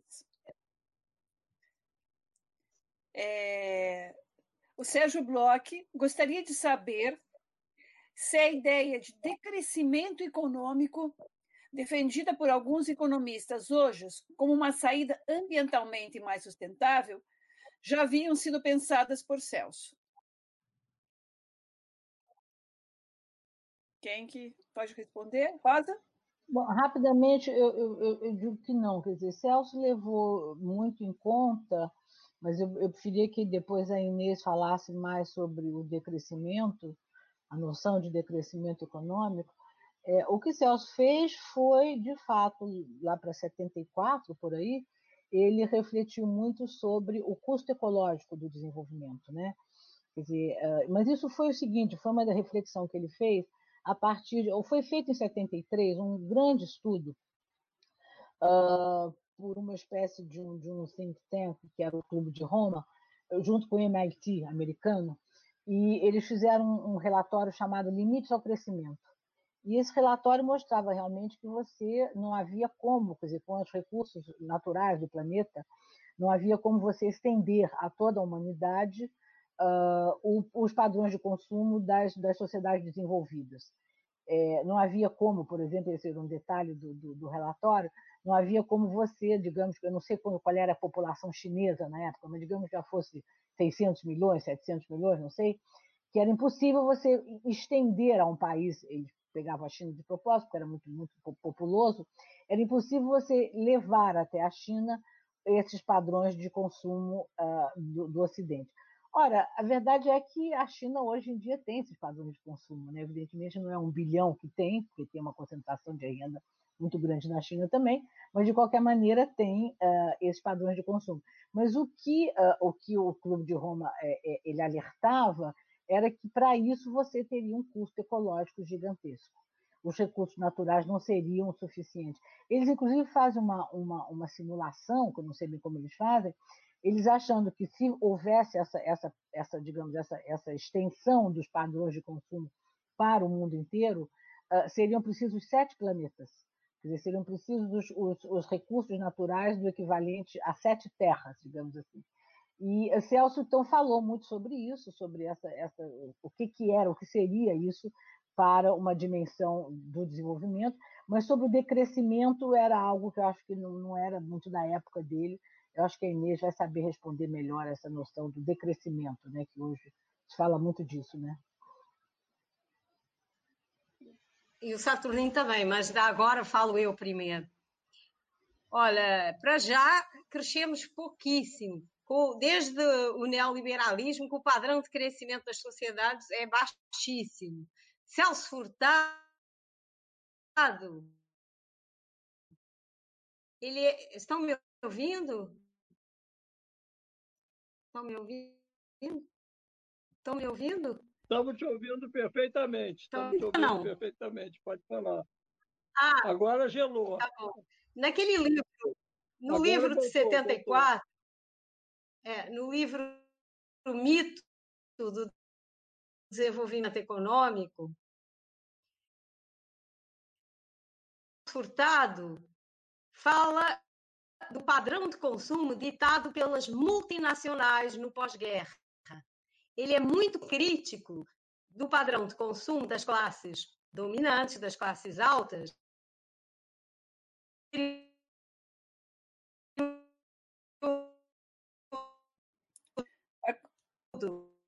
Inês está cortando. 45 extremas indústrias. Faz e está cortando. Então, eu espero um pouco o Saturnino falar, depois eu volto, tá? É melhor. Saturnino, Saturnino. posso responder por escrito. Diga, o que, é que eu tenho que responder?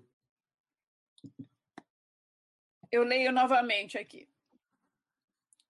Gostaria de saber se, de, se a ideia do decrescimento econômico, defendida por alguns economistas hoje, como uma saída ambientalmente mais sustentável, já havia sido pensada por Celso.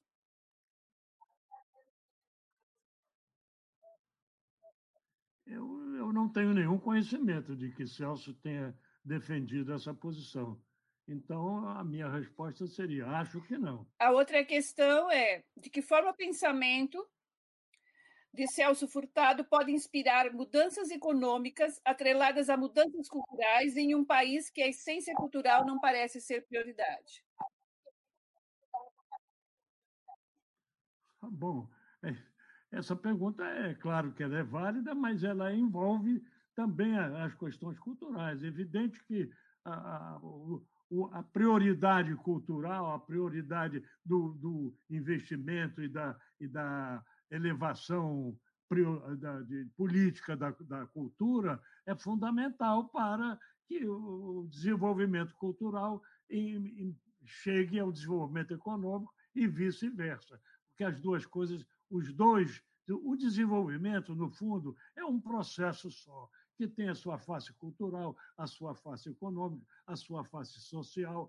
Então, é claro que você pode privilegiar mais uma desses vetores do que outro, mas, no fundo, o desenvolvimento é um, é um, é um crescimento da, da capacidade do, do, dos seres, do, dos, do, dos, dos nacionais daquele país, de compreender todo o processo e de é, dar prioridade àquilo que ele enxerga como mais importante no momento. Então, não tem assim, não, não há regras fixas, há algumas é, exigências, por exemplo, de você não, não extrapolar no gasto, porque, evidentemente, desequilibra tudo, a, a, a exigência de voltar a, a, sempre a consulta da população em cada grande linha de, de, de operação do, do, do sistema, do, da, da, da, administração.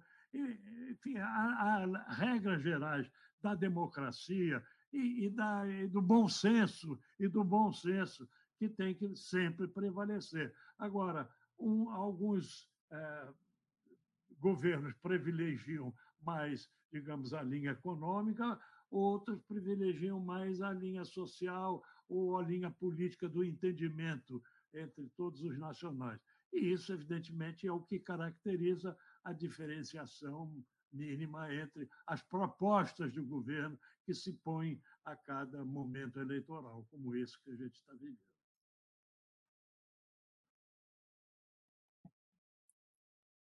Inês? A minha internet está péssima. Já tenho até medo de falar. Vai lá, te aviso. Tá bom. É, eu só peço então que leiam o mito do desenvolvimento econômico de 74 e vejam que há um mito acerca desse livro.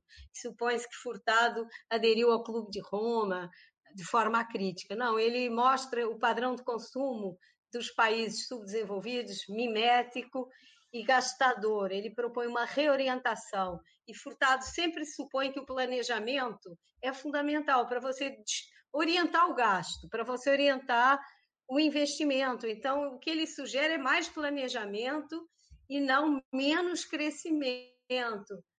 E o, o Fernando Henrique usou muito essa desculpa ambiental para defender políticas de austeridade. Confesso que me irrita um pouco ver os liberais usarem o meio ambiente que para quem para onde, para quem estão se marimbando como desculpa para para sacrificar o país, não é, não é propriamente a posição do Furtado, não.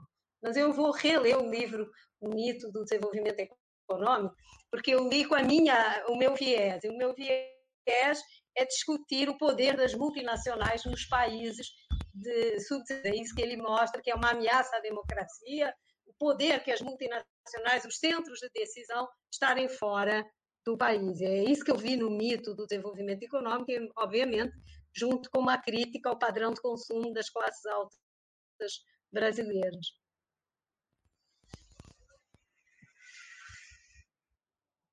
Tá Alguém quer fazer alguma consideração? Posso passar para a próxima? É, o professor José Bessa é, diz que gostaria de um contraponto da teoria econômica do Celso Furtado com o pensamento de Gunther Frank, especialmente no seu livro Subdesenvolvimento ou Revolução e a Ideia do Desenvolvimento do Subdesenvolvimento. Ele diz que no final dos anos 60 ele crê que o Gunther Frank dialogou com o Celso Furtado. Quer começar, Inês? Devendo. Não, eu vou ficar devendo essa, porque a minha formação foi furtado e os críticos à teoria do desenvolvimento e o debate não foi, não foi feito na minha formação. Eu, eu realmente vou ficar devendo essa. Agora, Conceição, Lessa, eh, enfim, toda, todo o grupo intelectual de que Furtado fazia parte não tinha essa, essa capacidade que o Furtado teve de, de conversar não é, com todos os teóricos do desenvolvimento.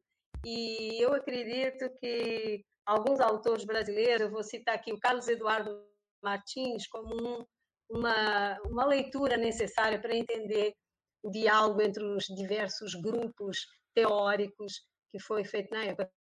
Talvez a Rosa se lembre a minha geração já não leu Gunder Frank, já era, já era outra turma, turma mais velhinha.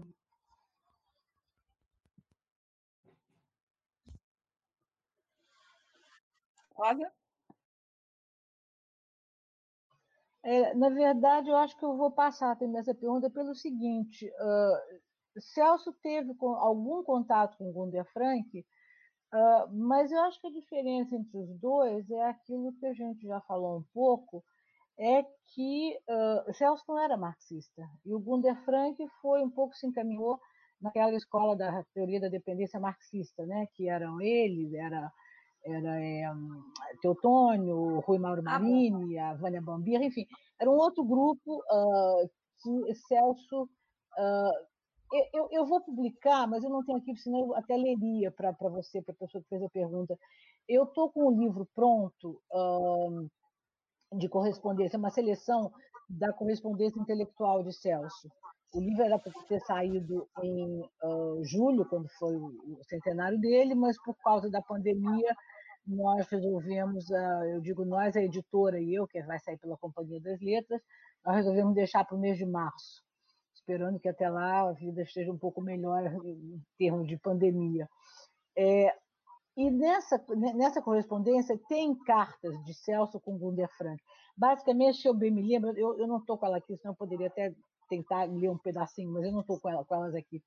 Uh, basicamente é o seguinte, quer dizer, Gunder Frank uh, manda, ele está no México, uh, lá para 66, 7 por aí, e ele manda para Celso uma carta em que ele se propõe a fazer uma espécie de um manifesto, eu queria saber se Celso assinava, um manifesto sobre como deve ser o ensino de economia nas universidades.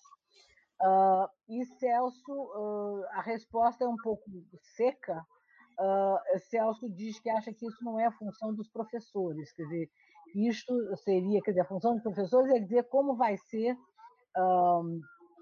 digamos, o currículo, na época havia bibliografia, tudo se quiser, mas a, a carta, o manifesto que ele manda para Celso, no fundo é um manifesto político, é, e aí vai aquela coisa do Gunder Frank contra o imperialismo, contra, enfim, eram todos os chavões da época que o Gunder Frank usava muito esses chavões, ele e outros, hein, não era só ele. É, e Celso diz que não acredita que uma, uma, uma, escola de economia possa ser criada, o currículo possa ser criado e melhorado a partir de chavões que são basicamente uma, é, uma, é, um, é um jogo político, ideológico e não acadêmico. Então ele corta um pouco e diz que ele não vai assinar.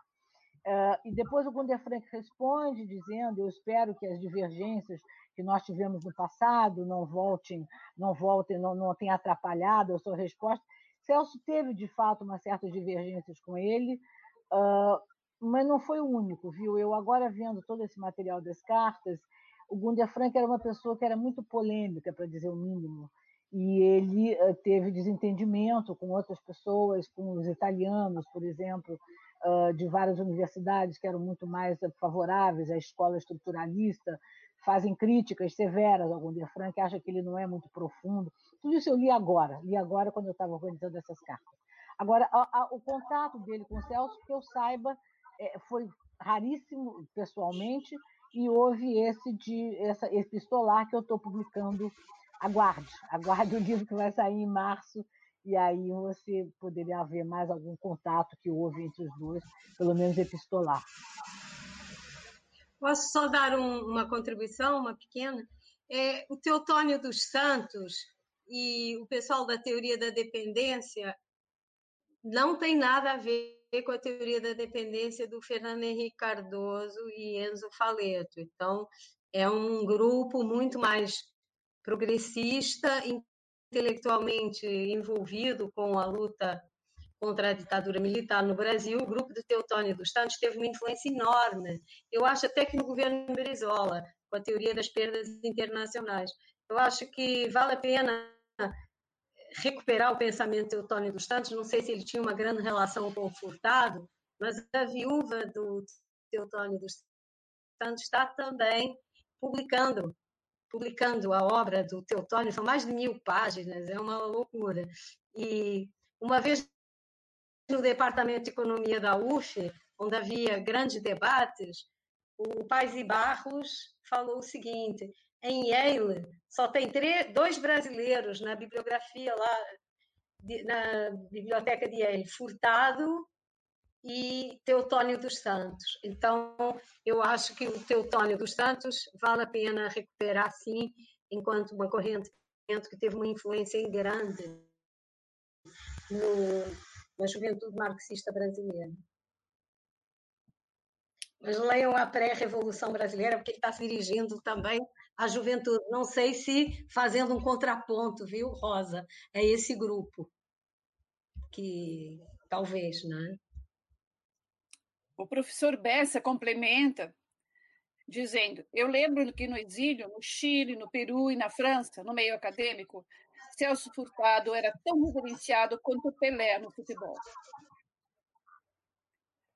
A última pergunta é da Anabel André. André. De que modo o seu pensamento, do Celso Furtado, pode trazer luz sobre as questões ligadas ao agronegócio e ao desmatamento? A outra questão, eu acho que vocês já falaram, que é a questão do Edson Gomes, que é sobre a questão da nossa questão cultural, que é atrelada às questões econômicas que a gente já, já comentou. Então, a, única, a última pergunta é essa, da Anabel. Mas eu acho que quem passa sou eu. Eu vou deixar, talvez. É... Não é que ele tenha pensado especificamente as consequências, digamos, do, do mau desenvolvimento ou do não desenvolvimento. Talvez a, questão do desmatamento, de tudo isso, seja uma consequência, uma etapa posterior, né? que eu acho que o Celso fez de importante foi todo esse pensamento e essa teorização sobre uh, o problema do, do subdesenvolvimento. E isso, se me desculpe, mas eu acho que continua atual, sim, porque o Brasil continua com grandes regiões subdesenvolvidas. A palavra é essa, não adianta querer. Uh, houve uma época que se dizia desenvolvimento desigual, uh, emergente. Não, é, é, é, há imensas regiões do Brasil em que prevalece a, a estrutura do subdesenvolvimento. Dizer, você tem até um, um, um, um desenvolvimento que, que é, é para e passo, ele vai ao lado, mas ao lado do desenvolvimento, da modernização, eu queria só terminar talvez com isso, quer dizer, Celso distinguia claramente o, o, a modernização do desenvolvimento. Dizer, ele dizia que o país pode se modernizar, pode crescer. O conceito crescimento, o conceito modernização, para ele não era o mesmo do desenvolvimento. O desenvolvimento era algo harmônico, Era algo, como ele diz, que chega até a estilos de vida e a valores espirituais, culturais, o que você quiser. Então, não é só a parte material. Dizer, nesse ponto, eu acho que é a teoria, a teorização de Celso continua muito atual e eu quase recomendaria, digamos assim, que vocês lessem uh, o Celso, porque realmente é muito atual. E uh, por essa parte toda de, da, da, teorização que ele faz do subdesenvolvimento, que é um, um, um, um problema que a gente ainda tem no país.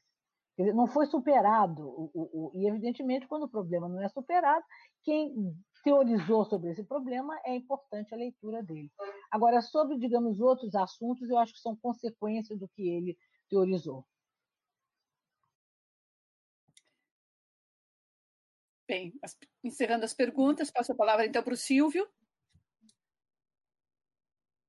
Bom, é, eu queria agradecer muito a Rosa, a Inês, ao Saturnino por essa bela tarde de esperança que eles nos deram, de as pessoas estão muito felizes de estarem participando dos Estados Gerais hoje. É, infelizmente, o resultado das eleições não foi o que a gente esperava. Ué, a Marília não ganhou, mas não? Mas a luta continua. A Marília. É, a Marília. Estamos ah, apanhando em tudo que é lugar. O, o Edmilson está entrando. O Edmilson está entrando e a Manu perdendo, Marília perdendo, mas enfim a vida é o que é e não o que a gente quer que ela seja. Então vamos em frente. Eu queria muito agradecer a presença de vocês todos, todas, a Kátia, que vai encerrar a noite com a gente, o Eduardo que esteve aqui, o Bucão que armou esse encontro, na verdade, Vladimir que está pilotando as máquinas ali, Janine que está tá mediando as perguntas, Adair, Flávio, todo mundo que está aí. É, enfim, eu, é, é, chato citar nomes, cada um que você cita, você não cita três. Então, eu fico aqui me lembrando quem é que eu não citei. É o Flávio Lara, tá, o Bessa. Estamos juntos, gente. Olha, muito obrigado. E eu queria terminar com a informação de que os Estados Gerais é absolutamente solidário com a preservação e a luta da aldeia, da aldeia Maracanã, que estão querendo despejar os índios de lá. Naquela casa eu tive o prazer, com, na minha infância, nos anos 50, com 6, 7 anos de, de idade, ter encontrado o Marechal Rondon ali. Depois daquela casa virou Museu do Índio e está sendo despejada para nada, por pura perseguição e nós somos absolutamente solidários com os indígenas que querem fazer ali uma universidade, seria uma coisa muito bonita. E agradecer a vocês por essa palestra, por essa tarde. E, Kátia, solta a voz para a gente encerrar. Beijo grande em todos e todas. Muito obrigado. Obrigada, eu agradeço demais a aula, os esclarecimentos, as reflexões de todos vocês. E eu comecei essa, esse encontro de hoje cantando dois nordestinos, uh, Chico César e Fernando Lona. Chico César paraibano também, Fernando Lona baiano. Eu sou uma paulistana, filha de, de mineira com alagoano. E eu quero encerrar cantando uma outra canção de dois mineiros, Poli Brandani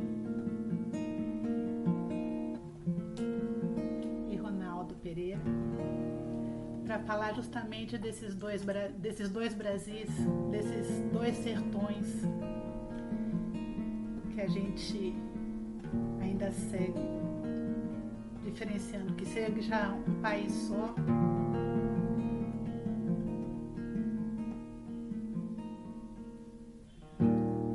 Porque és mãe gentil, abrigas dois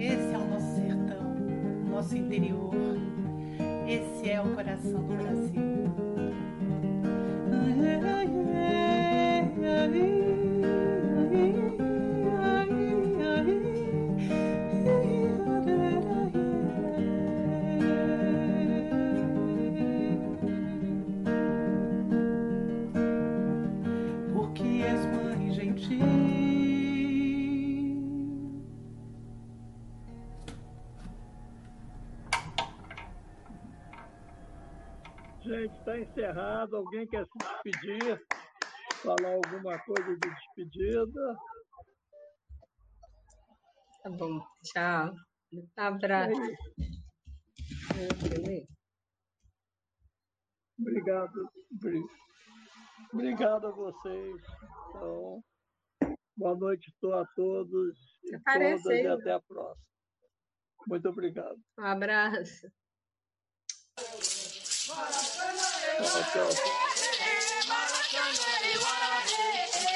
Tchau, Silvio.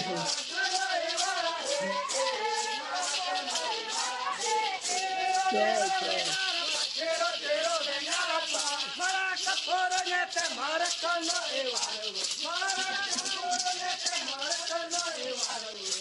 Maracanã, eu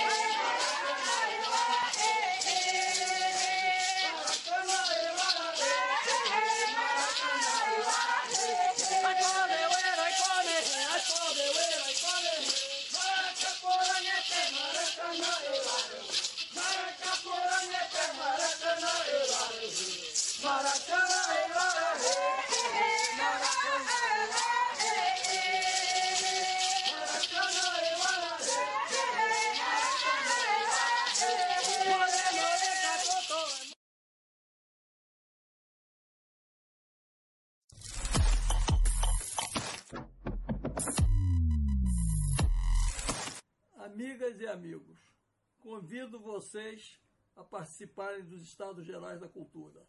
Estamos de vento em popa na luta pela preservação e pela defesa da arte e da cultura no Brasil.